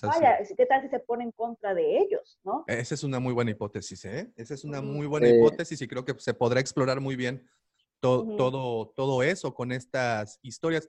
Sobre todo porque, bueno, nosotros a nosotros nos han mostrado ya, como decías, Gaby, al principio, un, unos Jedi ya corruptos hasta cierto punto, ¿no? En donde, en donde eh, su, o el, que traten de llevar su coherencia como esta orden pacificadora y, guardiana de la paz, pues llega a chocar con ellos mismos, se llega, como decía, ¿quién? No recuerdo quién dijo esto, eres, eh, o mueres como héroe o vives lo suficiente para convertirte en villano, ¿no?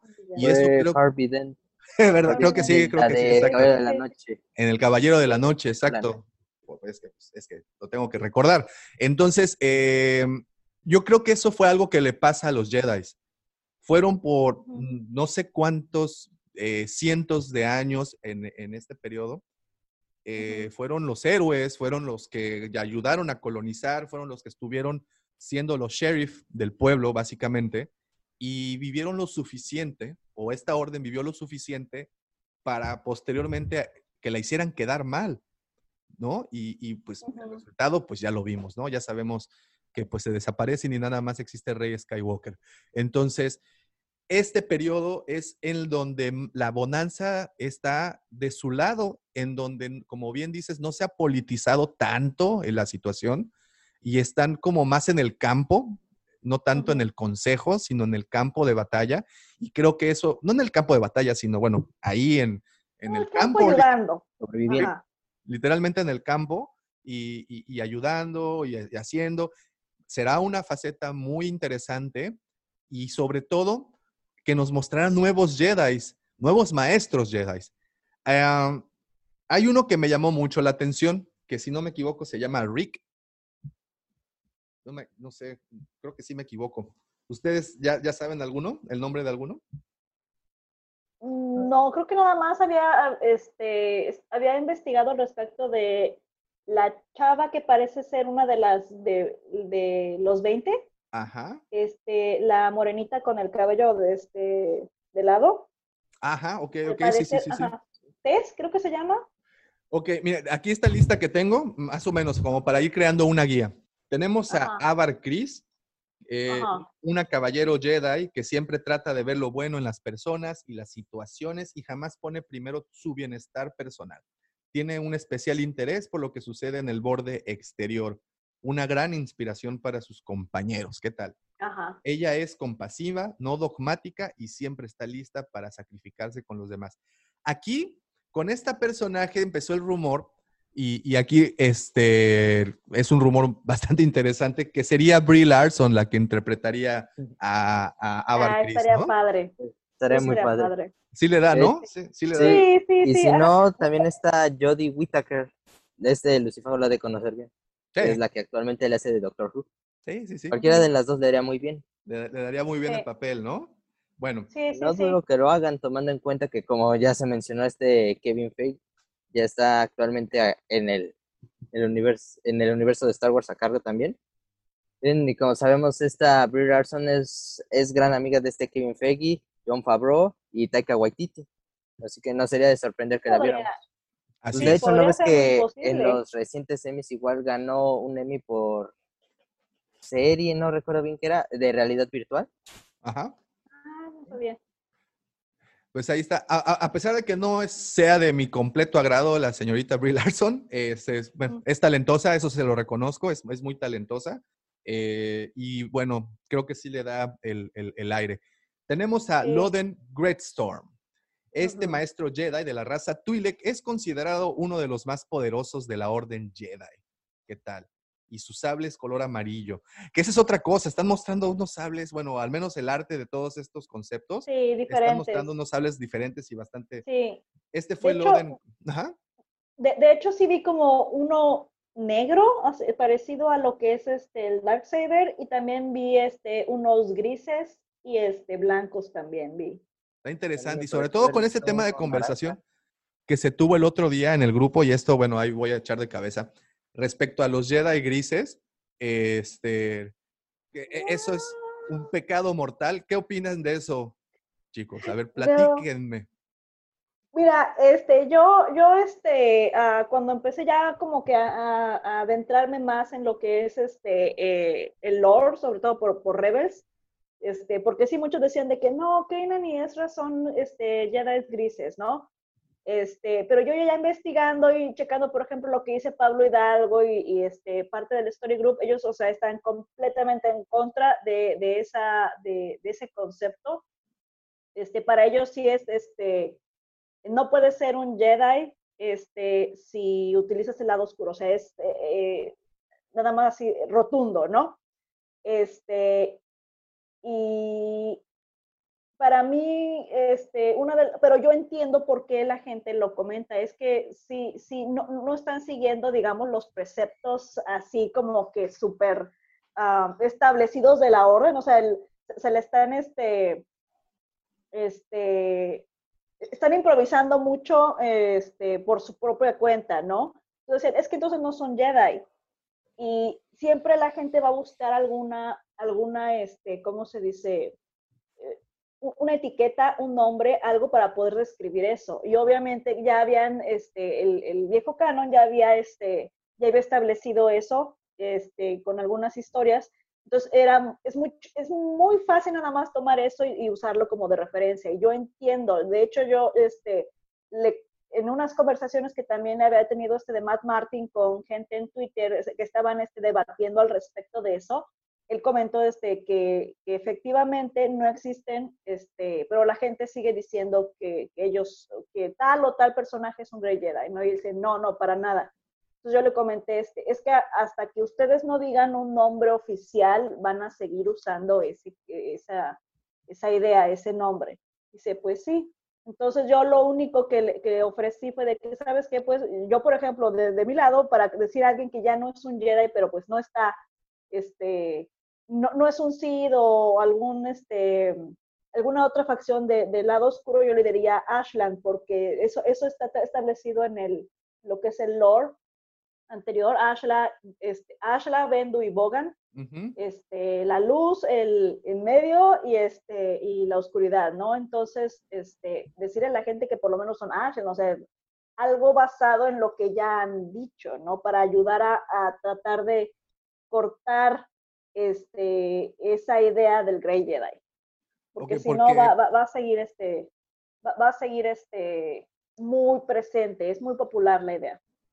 Porque, por ejemplo, bueno, em, siempre cuando se habla de este tema, al primero que sacan al ruedo es a Qui-Gon, ¿no? Sí, no, Es el pero ejemplo para perfecto. nada.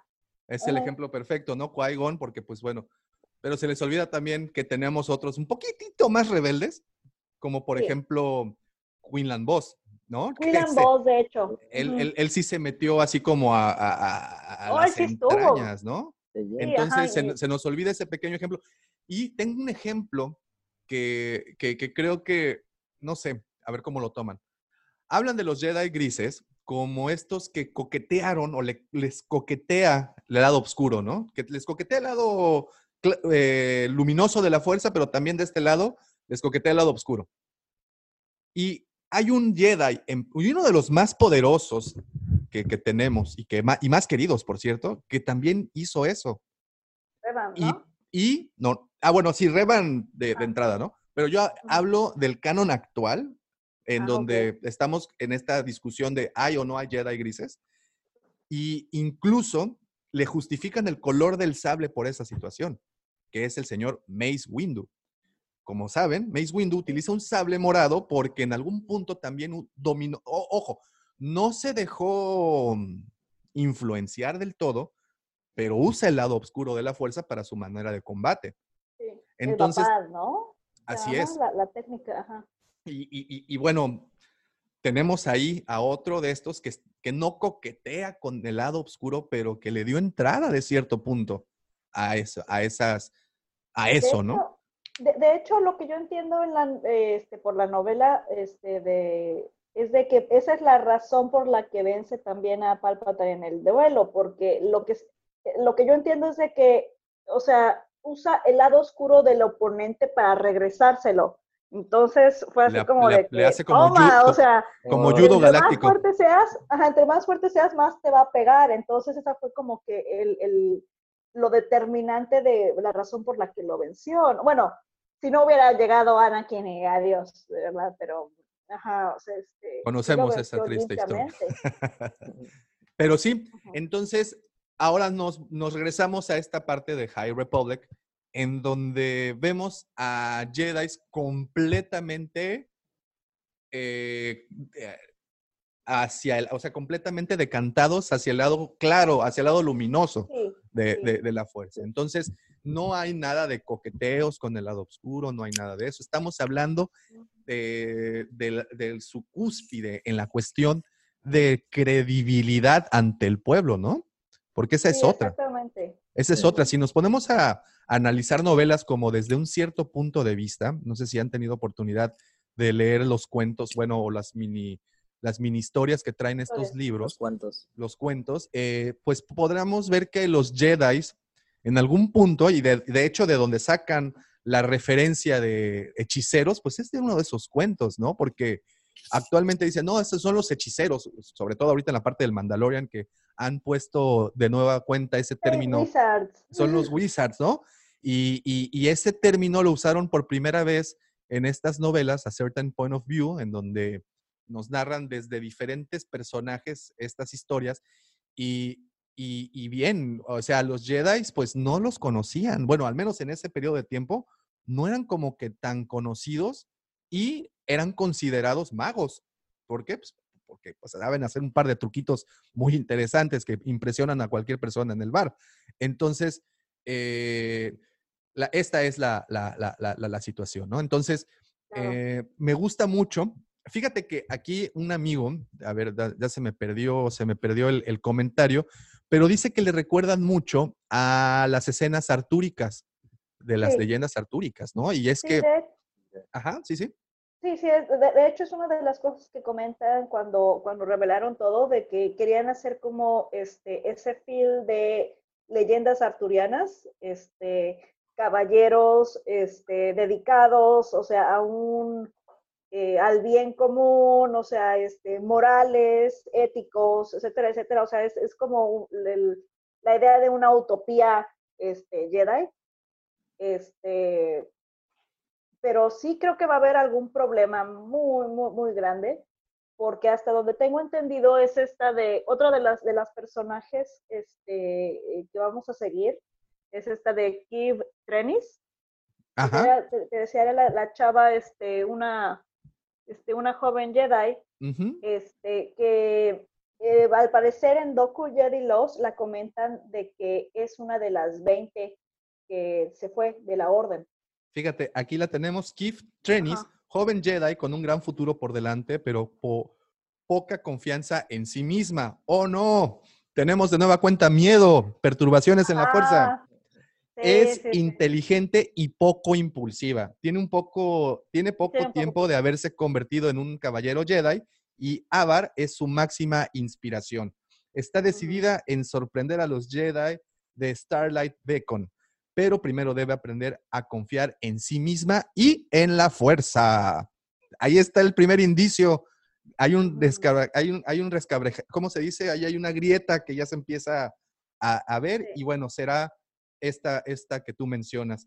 Eh, esa Pues, parte de los sí. 20, ve- me- ¿nos podrías explicar un poquito más a fondo eso, que está muy interesante? Este, ok, este, cuando no, yo, yo no lo, eh, no, no lo he este, explorado mucho, no lo he investigado tanto. Hasta donde yo, donde yo tengo entendido, este, comentaban que Doku era uno de los, eh, los 20 son un, grupo, digamos, de Jedi que han abandonado la orden por una u otra razón. Este, yo, Doku se suponía que era el último porque justo después de la amenaza fantasma de que este, mataron a qui este, él se separó de ellos. Este, y, y hacen el, el, comentario de que pues sí, había otros.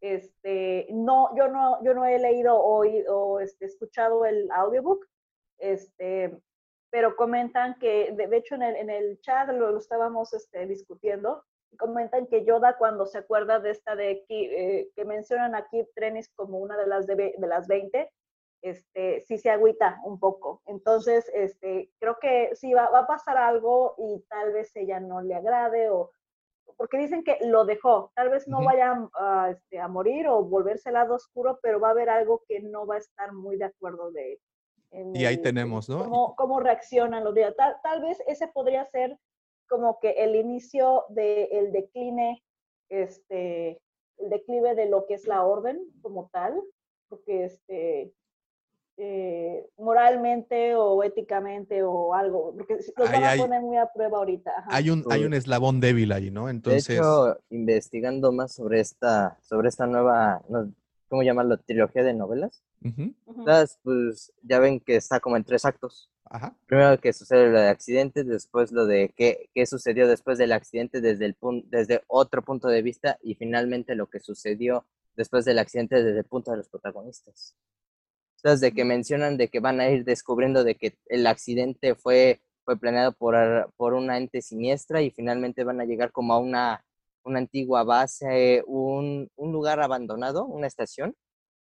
Especial no, no recuerdo bien cuál es el que van a llegar y se van a tener que enfrentar a, a- en parte a sus peores pesadillas y aparte a peligros que nunca imaginaron.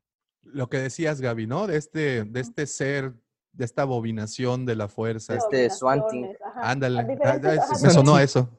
Sí, de Swamp, ajá. Hablan, perdón, perdón que te interrumpa, Gaby. Hablan de un evento que a partir de ese evento eh, pf, eh, explota todo, ¿no? O sea, bueno, o da- es el génesis de toda esta historia. Ese fue, de hecho, de- el adelanto de la novela, del primer capítulo que nos mostraron, ¿no? creo que, ajá, exactamente, por lo menos está relacionado con eso, porque, este, bueno, eh, de entre, para los que nos están escuchando o viendo, este, eh, como ya habíamos comentado, eh, el problema principal de The Hard Republic, o por lo menos este, eh, es de que las, las líneas del hiperespacio eh, son establecidas como por medio de unos este, faros, beacons, estaciones co- como con mucho poder, creo, es, es- es, este, la manera en que lo explican. De hecho, Este- eh, per- perdón que te interrumpa, en la portada que hablábamos desde hace un ratito, en donde aparecen estos tres Jedi, en, la, en la imagen, si se pueden dar cuenta, aparece un elemento en el cielo y es eso precisamente, es ese elemento del que hablas. Sí, ¿no? La estación. Son como estaciones el de repetir. Sí, es correcto. Sí. Y este, y el- la cosa es de que este, por lo menos en una de las, sí, sí voy a entrar un poquito en lo que pasa en el, en el capítulo. Adelante, adelante, Este, adelante. Es una nave, ajá, es una nave como de colonos que está viajando este, a lo que es el, el- el círculo exterior, el Outer Rim, este, para llevar a, a la gente a su nuevo hogar, ¿no? Este, y el capítulo sigue a lo que es la capitana revisando los sistemas, revisando a la gente, hablando con ellos, este, conoces a todos y ay, el, el niño que viene aquí con, este, con esta familia y, ay, tengo que arreglar esto, mi- y hasta te encariñas con, con la nave y con la gente, ¿no? Este, y cuando regresa a lo que es este, el puente de mando, este, se dan cuenta que hay un problema, parece ser que detectan una anomalía cerca de ellos y después este, tienen que evitar algo más que viene en su camino, o sea, de, de- como en, este, de manera este, Frontal, prácticamente. ¿no? Ajá, exactamente. Intentan evitarlo, se, se raspan con ellos, este, pero el, el- para- dicen que este, el moverse así este, provoca mucho estrés a lo que es la nave y la nave se rompe. Ahora, este, si ustedes han visto la película de, de Gravity, este, saben que cuando se rompe, se rompen este, pedazos de, de alguna nave o, o, este, en la órbita, van a regresar y te van a pegar como si fuera, y, y va, y va a ser una, un, este, Un ciclo interminable. un, ci- ciclo en cadena. Un ajá, bucle. este. Exactamente. Entonces, este, eso, por ejemplo, eso significa que todas las otras naves que vienen de, de por atrás también va, va a ser este una Como, este, un- un- un- como una carambola, ¿no? una carambola, exactamente, es una carambola este, galáctica. Eh, este, y a lo que yo entiendo también es de que este, lo- creo que los Nihil están detrás de eso de cierta manera. Como que sabotearon, ¿no? Ahí de- Ajá, que tal vez sabotearon lo que es la estación espacial principal, este, que, que ayuda a, a mantener estas líneas este, eh, para calcularlos. Este, y eso es lo que les da en la torre a todos. Entonces, este, va, a estar, va a estar muy interesante saber exactamente quién, quién está detrás de ese plan o si fue, si realmente fue algún, este, un accidente, o sea, que tal vez no esperaban que, tuviera este, este, este alcance. y estas repercusiones, ¿no? Estas Todo, todo lo que... Exactamente, este, o si es algo extraño, porque también yo no creo que vayan a querer, eh, no creo que vayan a dejar este, a los Sith nada más así, creo que tal vez pod- incluso podrían haber tenido como que una mano por ahí, este, pero siguen escondidos, ¿no? O sea, La mano negra. Sí, sí. Una mezcla sí. entre Alien y los libros de Agatha Christie. Ándale. Ese, ese blend me gustó mucho. ¿Cómo, Roger, cómo, tú, cómo? Los dice, dice que una, una mezcla entre, ¿cómo fue? Agatha Christie Alien y Agatha Christie. y Alien, el octavo pasajero, Ah. ¿no? Más o menos. De por hecho, eh, es gracias a Star Wars que se estrenó Alien. Porque es. literal, Alien ya llevaba años empolvándose en los estudios de la Fox. De no Y- ser por Star Wars, de que vieron el éxito comercial, dijeron, ¿qué más tenemos de ciencia ficción? No, Vámonos. pues tenemos esta de Alien, pues hazla. Vamos, vamos. Sí. Oye, Roger, ¿y tú tuviste oportunidad de leer esos primeros capítulos del cómic que mostraron? Ah, levemente. Ahí, ahí es en donde aparecen, pues ya ciertos personajes, ¿no? Les empiezan a dar un poquito, nos empiezan a presentar esos personajes. Antes de brincarme para ahí, esta situación que plantean en, en- en el primer capítulo de la novela, ¿no sería algo muy parecido lo que provoca Holdo con su Holdo Move? Sí, pero no es básicamente como lo mismo. Lo que más se compara. Sí, ajá, es eso, es exactamente eso, pero dentro de, de lo que es el hiperespacio, lo cual pues los manda, eh, este, de, de- de Los hecho así como que pobre, pobre planeta al que, al que llegue uno de estos pedacitos de, de porque lo va, lo va este, a, a pulverizar ese planeta, o sea, Pues, esa luna, o sea, Aquí, aquí acabó con los dinosaurios, imagínate. ¿no? ándale, sí, A lo mejor fue eso, no lo sabemos, lo nunca, lo, nunca lo sabremos. Oigan, continúo rapidísimo con los Jedi. Tenemos a Stellan Gios, por ejemplo, maestro Sí. Jedi muy respetado, compañero y amigo de Ava Chris. Cuando él y su amiga Avar son asignados a una misión, se convierten en un equipo verdaderamente poderoso. Se ve como que va a ser el, el antagonista directo, ¿no? Ahí el, el, el galán de, de- de esta historia. Tenemos, por ejemplo, a Bernesta Ben Roan, que es una antigua padawan de Stellan Gios y nueva caballera Jedi, eh, muy trabajadora, dedicada a la Orden Jedi. Antes de brincarme, este, este Jedi, Stellan Gios, muestra un sable, no sé si lo vieron, un sable muy parecido, bueno, eh, muy, es un mandoble, Con- ah, con, con- muy al estilo medieval, y lo compararon, pues obviamente, con el, el sable de Kylo Ren por el tipo de, de- de- de Empuñadura. empuñadura que tiene, ¿no? Ento- y bueno, y tenemos una guía de sables que acaban de mostrar hace una semana, dos semanas, no recuerdo bien, y ahí nos muestran un poquito más a detalle los, los nuevos sables. Y como bien decías, Gaby, pues tenemos amarillos, tenemos rositas, tenemos eh, colores, ¿no? Hay bastante variados. Eh, tenemos también otro Jedi. Ay, se me perdió. Eh, ay, el, el Jedi Wookiee que aparece en, en la portada. Se me perdió el nombre. No lo. Ok, High Republic, aquí lo tenemos. Eh, tenemos a. Se me perdió, ustedes disculparán, jóvenes, por esta, esta mala. Pero bueno, tenemos estos, estos otros, este, pues, pues ya personajes, estamos ampliando un poquito más todo. Las historias tendrán, no sé a su parecer, si estas historias, al no estar sujetas a ningún Skywalker, tendrán mucha libertad de movimiento. Con lo que me lleva a la siguiente reflexión. ¿Ustedes creen que esta es la manera en la que Disney se estará deslindando por completo de George Lucas y su historia?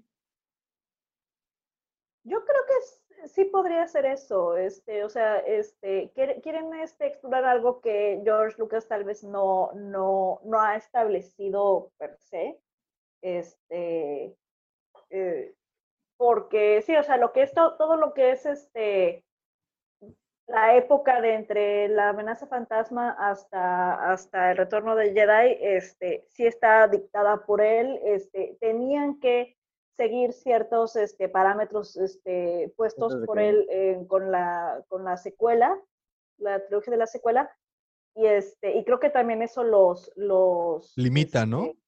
Los limitó exactamente eh, de que tenían que usar esos mismos elementos, o sea, este, y aquí como que ya van a tener un poquito más de libertad. Sin embargo, yo creo que sí, eh, eventualmente, eh, por lo menos con lo que hemos visto en Mandalorian, es así como que todo el mundo te vas a encontrar con alguien ahí de referencia. Entonces, es- estoy segura de que va a haber tal vez alguna referencia a los Skywalker aquí, este, tal vez de dónde viene Shmi. ¿Shmi? ¿Sí, así, así se pronuncia? La mamá de... ajá. este, la familia original o, o este o Tatooine el- justo antes de que lo empezaran a colonizarlo bien o, o algo así. Creo que, creo que vamos, a, vam- vamos a checar esos lugares que ya son familiares este, en el presente. Vamos a ver cómo, cómo estaban en, en- en ese- en esos tiempos. Pero sí creo que van a tener mucho más este, libertad para, para crear sus propias este, eh, historias al respecto.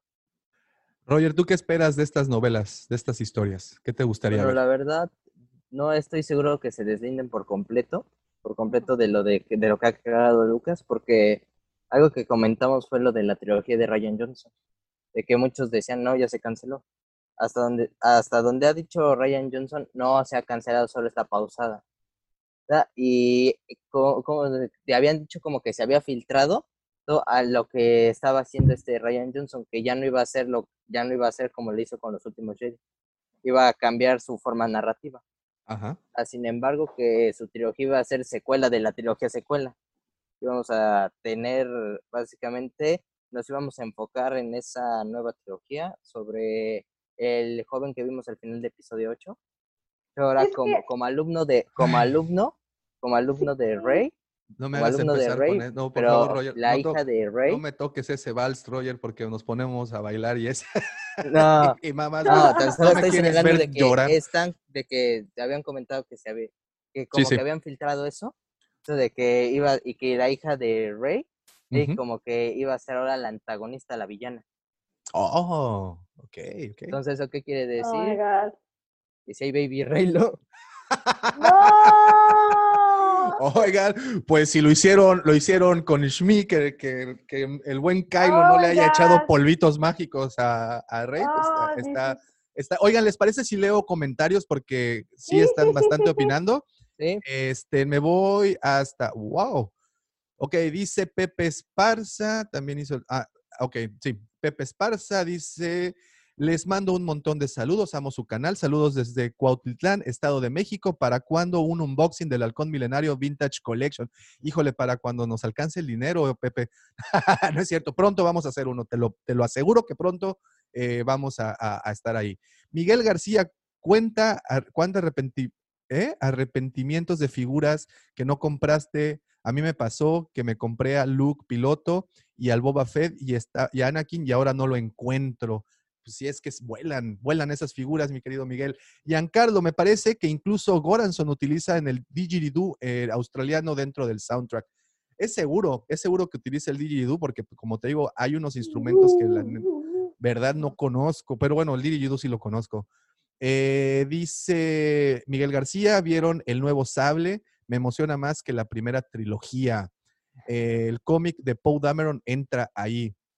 Eso fíjate que no, no, me- no me la sé, ¿eh? Si el, si No, el, tampoco. No si el No, eh, desconozco. Dameron entra, pero bueno, posiblemente algún antepasado. O sea, sí sabemos, por ejemplo, algo que sí, sí, em, ¿cómo se dice? Ya, ya tocaron el tema, es que hay una personaje que se llama Sana Starros, ¿la ubican? Sí. Sana Starros, para quien no la ubique, pues es la, es la otra. es la mujer de Han Solo. Para quien no lo ubique, en, en algún cómic apareció ella. Y sabemos que sus antepasados estarán ahí en The High Republic. Entonces, esa, esa parte de la historia va a estar, va a estar muy interesante. Eh, dice Miguel Ángel Hernández, señor Davomático, si piensa usted que al no poner en vivo las astroefemérides, las escucharé el podcast el lunes. Está usted en lo correcto. Bien, entonces, Miguel, gracias y vamos a tener a tiempo ese podcast. Eh, dice Miguel García, Claudia Gray es una joya, Pepe Mendoza, el manga es buenísimo y habla de estrellas perdidas. Pepe Mendoza, lo padre es cómo converge la historia de Tain Kyrell y de Siena Rey con los personajes y eventos de las películas de Star Wars. Miguel García, ¿vieron el sable láser de High Republic? Sí, el, el- creo que bueno, ya acabamos de platicar de él. Mario Mir, acá presente desde el sur de, la galaxia. Saludos, Mario, hasta Chile. Pepe Mendoza, 3956 antes de la batalla de Yavin, The Knights of the Old Republic. Ah, bueno, ok, gracias, Pepe. Ah, me quedé corto entonces. Miguel García, por eso Yoda se ve hermoso, porque está más chavito. Víctor Magaña, Davomático, soy tu fan. Eres el Robert Pats Pattison de Bacalar, el vampiro fronterizo de la avenida Cabá. Saludos al buen Lucifagor, que ahí está este, mandando flores desde la distancia. Alejo Arango dice, creo que eligieron 200 años para ver a los Jedi en su mejor momento, liderados por el maestro Yoda. Alfredo Ferrat, lo que me hace ir con pies de plomo es, es mi duda de quién tiene el control creativo del proyecto. Los rumores de participación de Brie Larson y Leslie Haydum se, me- eh, me hacen reservarme. Alfredo Ferrat también. Otro rumor es que se centrará en, el des- en desastres naturales y no en conflictos bélicos a lo Pau Patrol. Dice Alfredo Ferrat, la estética a un servidor le recuerda al ciclo artúrico y en un menor grado a la, a la tetralogía Wegna- Wegne- Wegneriana del ciclo de los nivelungos. Ah, ok, ok, ok. Resumiendo muchas posibilidades y la fuerza no de lo mejor. Ojalá sí sea, Alfredo. Suena, de verdad suena muy bien eso. Martín Iván, saludos a todos desde el Estado de México. Víctor Magaña, saludos a los legionarios del Guampa desde Chihuahua. Saludos, mi Vic. Eh, Martín Iván, la estética es como Atalaya Galáctico. Alejo Arango, hay un capítulo de Clone Wars en que Kenobi y Anakin ayudan a un pueblo en Felucia, defendiendo de los piratas de Hondo Onaka. Así será la Alta República. Pues sí, De lo que hecho, decía, ¿no? De hecho, yo hice una observación hace algún tiempo de que si observan ese capítulo que mencionan, la, la nave en la que estaban los otros cazarrecompensas que estaban como de guardianes que habían contratado para protegerlos de Hondo, entonces, ¿se, pare- eh, ¿se parece o es la misma que el Sunscrawler? Así es, sí, sí, sí, sí, sí. Es Lo había correcto. notado hace algún tiempo y se los había comentado en un en vivo. Sí, sí, sí, e- es correcto, tienes toda la razón, pues al final es- son, el- el, eh, son herramientas, ¿no? De minería y bueno, y todo de trabajo que se, que se usan. Dice Miguel González, Roger, Roger, estás diciendo que siempre sí tendremos una Jason Solo Palpatine Skywalker, dice Mike. Eh, dice Víctor Magaña, Baby Raylo, no, por favor. Alejandro Arango, veremos High Republic a Chewbacca bebé. Sí, porque pues Chewbacca tiene 200 años, en teoría nace, nace en ese momento, ¿no? Razón, no lo había pensado. Oh. Tampoco lo había pensado. Veremos a Chubaquita, pues tiene, tiene 200 años. Digo, ya conocemos a un Ya Chewbacca. sabemos quién va a reemplazar al Baby Yoda en el merchandising. Ahí viene el Baby Chewbacca. Más cute que nunca, una bolita de pelos para ustedes desde Kashyyyk. Pues ahí El está, señores. se va a vender más que nunca. Se va a vender más que Baby Yoda. es- Vamos a tener muchas preventas de ese. Uy, Digo, eh, de verdad nos tienen un tanto a ciegas, de verdad, eh, creo que yo sí estoy muy emocionado por todo lo que viene. Me gusta mucho la estética, me gusta mucho el periodo de tiempo que eligieron. Creo que va a dar, como bien dices, Gaby, más libertad a los creadores, a los que están encargados de, de- de esta historia.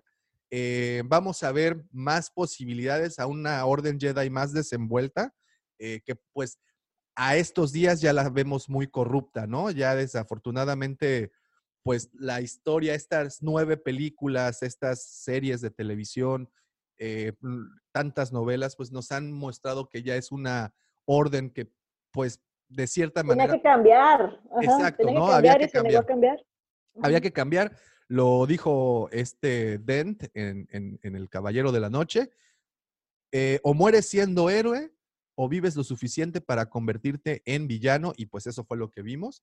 Eh, Ujú. no- recuerden que las historias siempre tienen dos lados, depende de qué lado sea contada, pero definitivamente creo que vamos a ver algo que desde hace muchos años teníamos ganas de ver así como que nos explicaran y explayaran y se extendieran, que es el, el tiempo de mayor bonanza para la Orden Jedi.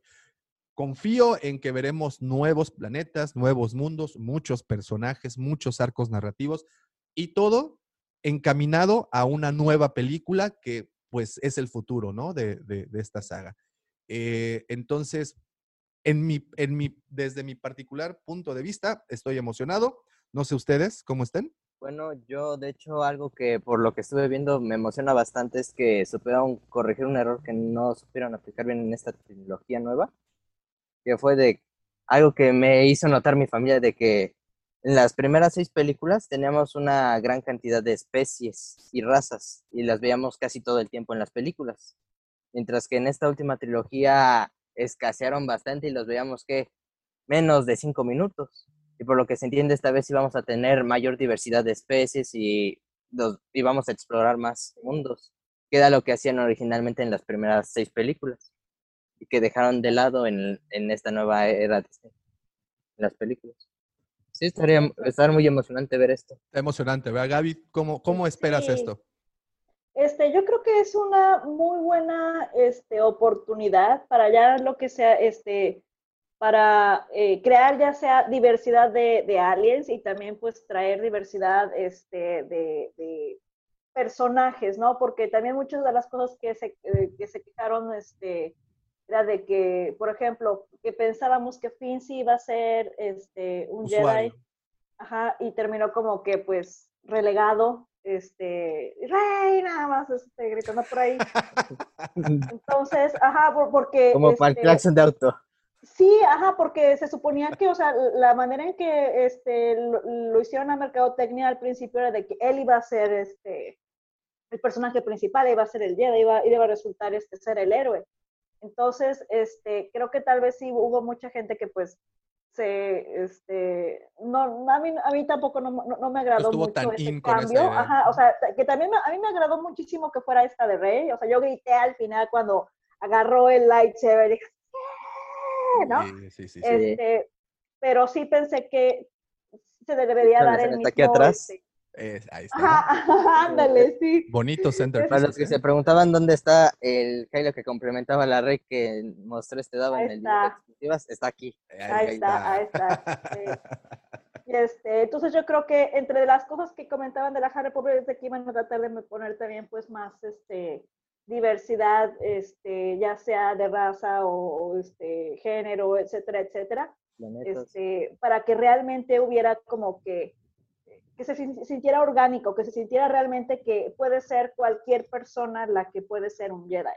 Eso es este, una de las cosas que más me gustaron. Una de las ideas que tal vez no, no se este, abordaron como tal vez yo quería en las secuelas, en este, pero a ver aquí eh, es otra oportunidad para ver qué se puede hacer.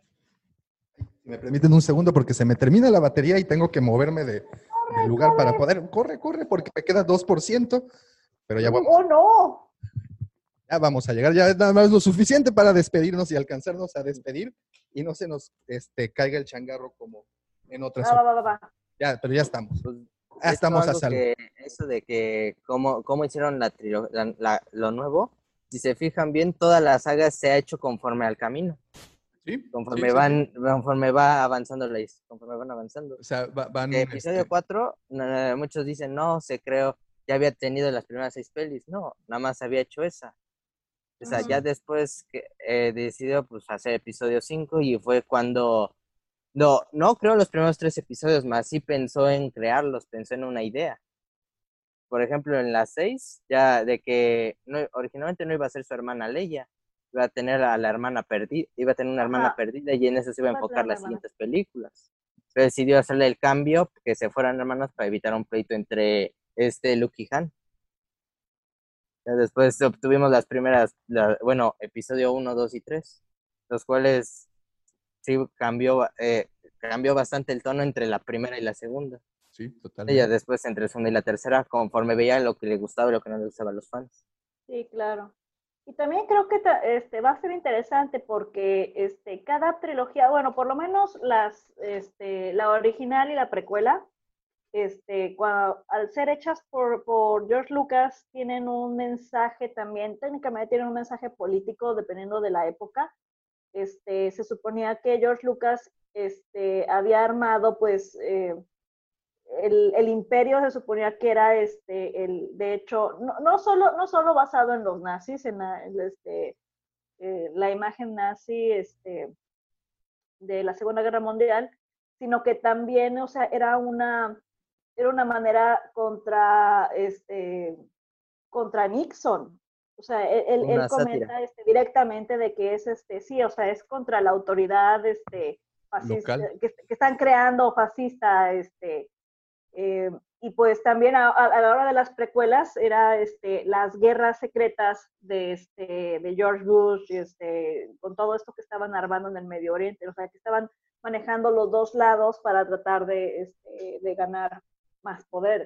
Entonces, yo creo que tal vez eso fue lo que eh, la, si lo- la secuela también es como que el regreso del fascismo que también este, resultó muy, muy este, eh, eh, ¿cómo se dice? Correcto, digamos, tal vez incluso, eh, no, no, al- en el 2015 tal vez no estaba tan, tan, tan claro que qué es lo que iba a pasar a- en Estados Unidos, pero ahorita sí está también bastante Sí, sí, sí. interesante. Bastante el delicada la situación. El señor Donald Hawks, perdón, Donald Trump.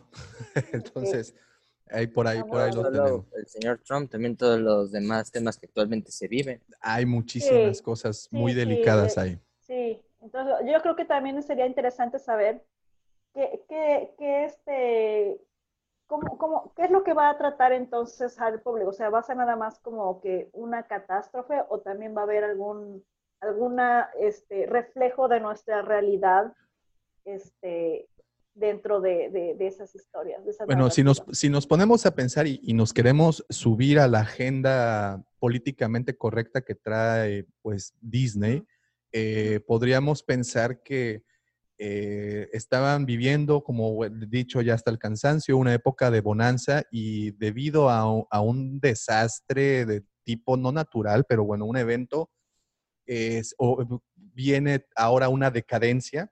Entonces, a partir de este evento es en donde empezamos a notar cómo esa, esa curva pues llegó a su, a, a su cima y ahora viene, viene la bajada, que es lo que conoceremos más adelante como, bueno, empezaremos con las guerras clónicas, la guerra civil galáctica y todo, lo, todo ese periodo de inestabilidad que estuvo por ahí. Y pues este es el evento que, que- que lo causa, ¿no? La entrada de todas estas cosas. Posiblemente sea una analogía que en el mundo actualmente pues vivimos una cierta bonanza y que estamos provocando eh, con todas estas acciones eh, llámese racismo, llámese eh, poca tolerancia, llámese violencia, guerras, etcétera, estamos provocando que la curva de la humanidad, pues bueno, ya se vaya, vaya declinándose, ¿no? Entonces, puede ser esa la analogía. Eh, Siempre, eh, yo también estoy de acuerdo, se ha tratado de reflejar en las películas, y no solo en Star Wars, en un chorro de obras eh, literarias y cinematográficas, pinturas, en, en fin, siempre se ha las intentado, hasta en las caricaturas, ¿no? Digo, los Simpsons son el mejor ejemplo eh, en donde se... ya llegan a su fin, de hecho, los Simpsons. entonces, tenemos esta representación ficticia de lo, de lo real, ¿no? Y, y, pues nada más es como para inyectarles el chip a las nuevas generaciones, generaciones que estarán descubriendo Star Wars por eso, que esa es otra de las cosas, que vienen generaciones, digo, yo tengo una hija de seis años que cuanto tenga ya el gusto por la lectura, que ojalá lo tenga, pues se va a topar con estas, con estas nuevas historias y es un nuevo chip implantado. Yo recuerden esto, siempre se los he dicho, señores, nosotros, los, yo y me refiero solamente a, a los de mi generación, nosotros viejitos y nuestra amargura ya no le importamos a Disney. Los que realmente le importan son los pequeños de 6 años que en un futuro, que en 10 años van a ser clientes de Disney. No es por, no, no me quieren convencer a mí, el papá de ese pequeño de seis años. Quieren convencer a los pequeños de seis años que en un futuro será buena idea comprar los productos, ¿no? Entonces, este chip vendrá implantado para las nuevas generaciones. cada look. ¿Eh? Como actualmente lo hace Hasbro de que toda esa generación que creció con look no deja de sacar puro look para que lo compren. Así es. Entonces, esa es una excelente reflexión, de hecho. Entonces, pues tenemos eso. Y, y de verdad, yo sí espero que, que- que- que estos proyectos, que este proyecto tome mayor forma y que nos entreguen cosas de buena calidad al final, que eso es lo que buscamos siempre. The circle is now complete. When I left you, I was but the learner. Now I am the master.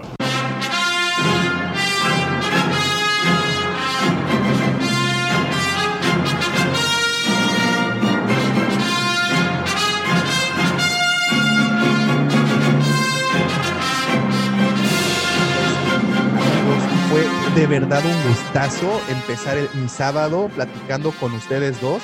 De verdad, de verdad, Gaby, ya eh, lo sabes, habíamos tenido ya una previa plática y que no podíamos concretar una, una, una visita al podcast. Muchas gracias, estás invitada cuando quieras, estás invitadísima para que podamos debatir. Algún día haremos un, un especial de Rebels y ahora sí nos podrás seleccionar perfectamente. Y digo, para quien no lo sepa y actualmente para los que nos acompañan en la transmisión de YouTube, Gaby Soul Nova, eh, ¿cuántos fanfics has escrito, Gaby?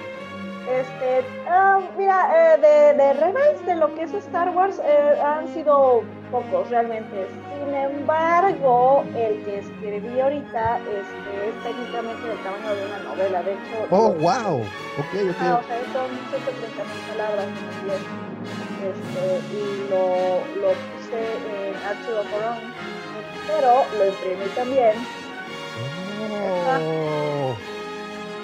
Wow. Esto, esto es como primicia mundial, ¿no? No, no, esto, eh, esto lo terminé el año pasado. Ah, ok, ok, ok, ok, ok. Y este, y este, pues lo subí y he estado también ahorita este, haciendo algunos este, cómics al respecto de ciertas escenas de, de- de la historia, este, como para representarlo, porque para mí este, significa- significó mucho escribir este fanfic. Este, eh, principalmente este, sigue a lo que es Ezra y Tron a través de, justo después de que aparecieran en breves y lo que yo supongo que podría pasar este, mientras se van, están perdidos y eventualmente los encuentran. Oye, Gaby, ¿cuánto tiempo le invertiste a ese libro? Eh, un año, me tardé un año en escribirlo.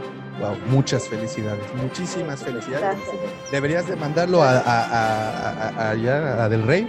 De hecho, mira, de hecho le he preguntado a Tom, eh, el, el editor de Timothy Zahn, le pregunté que qué es lo que se necesitaba, por ejemplo, para poder este, eh, ser parte de uno de los autores de la siguiente antología este, para lo que es este, Return of the Jedi, de From a Point of View,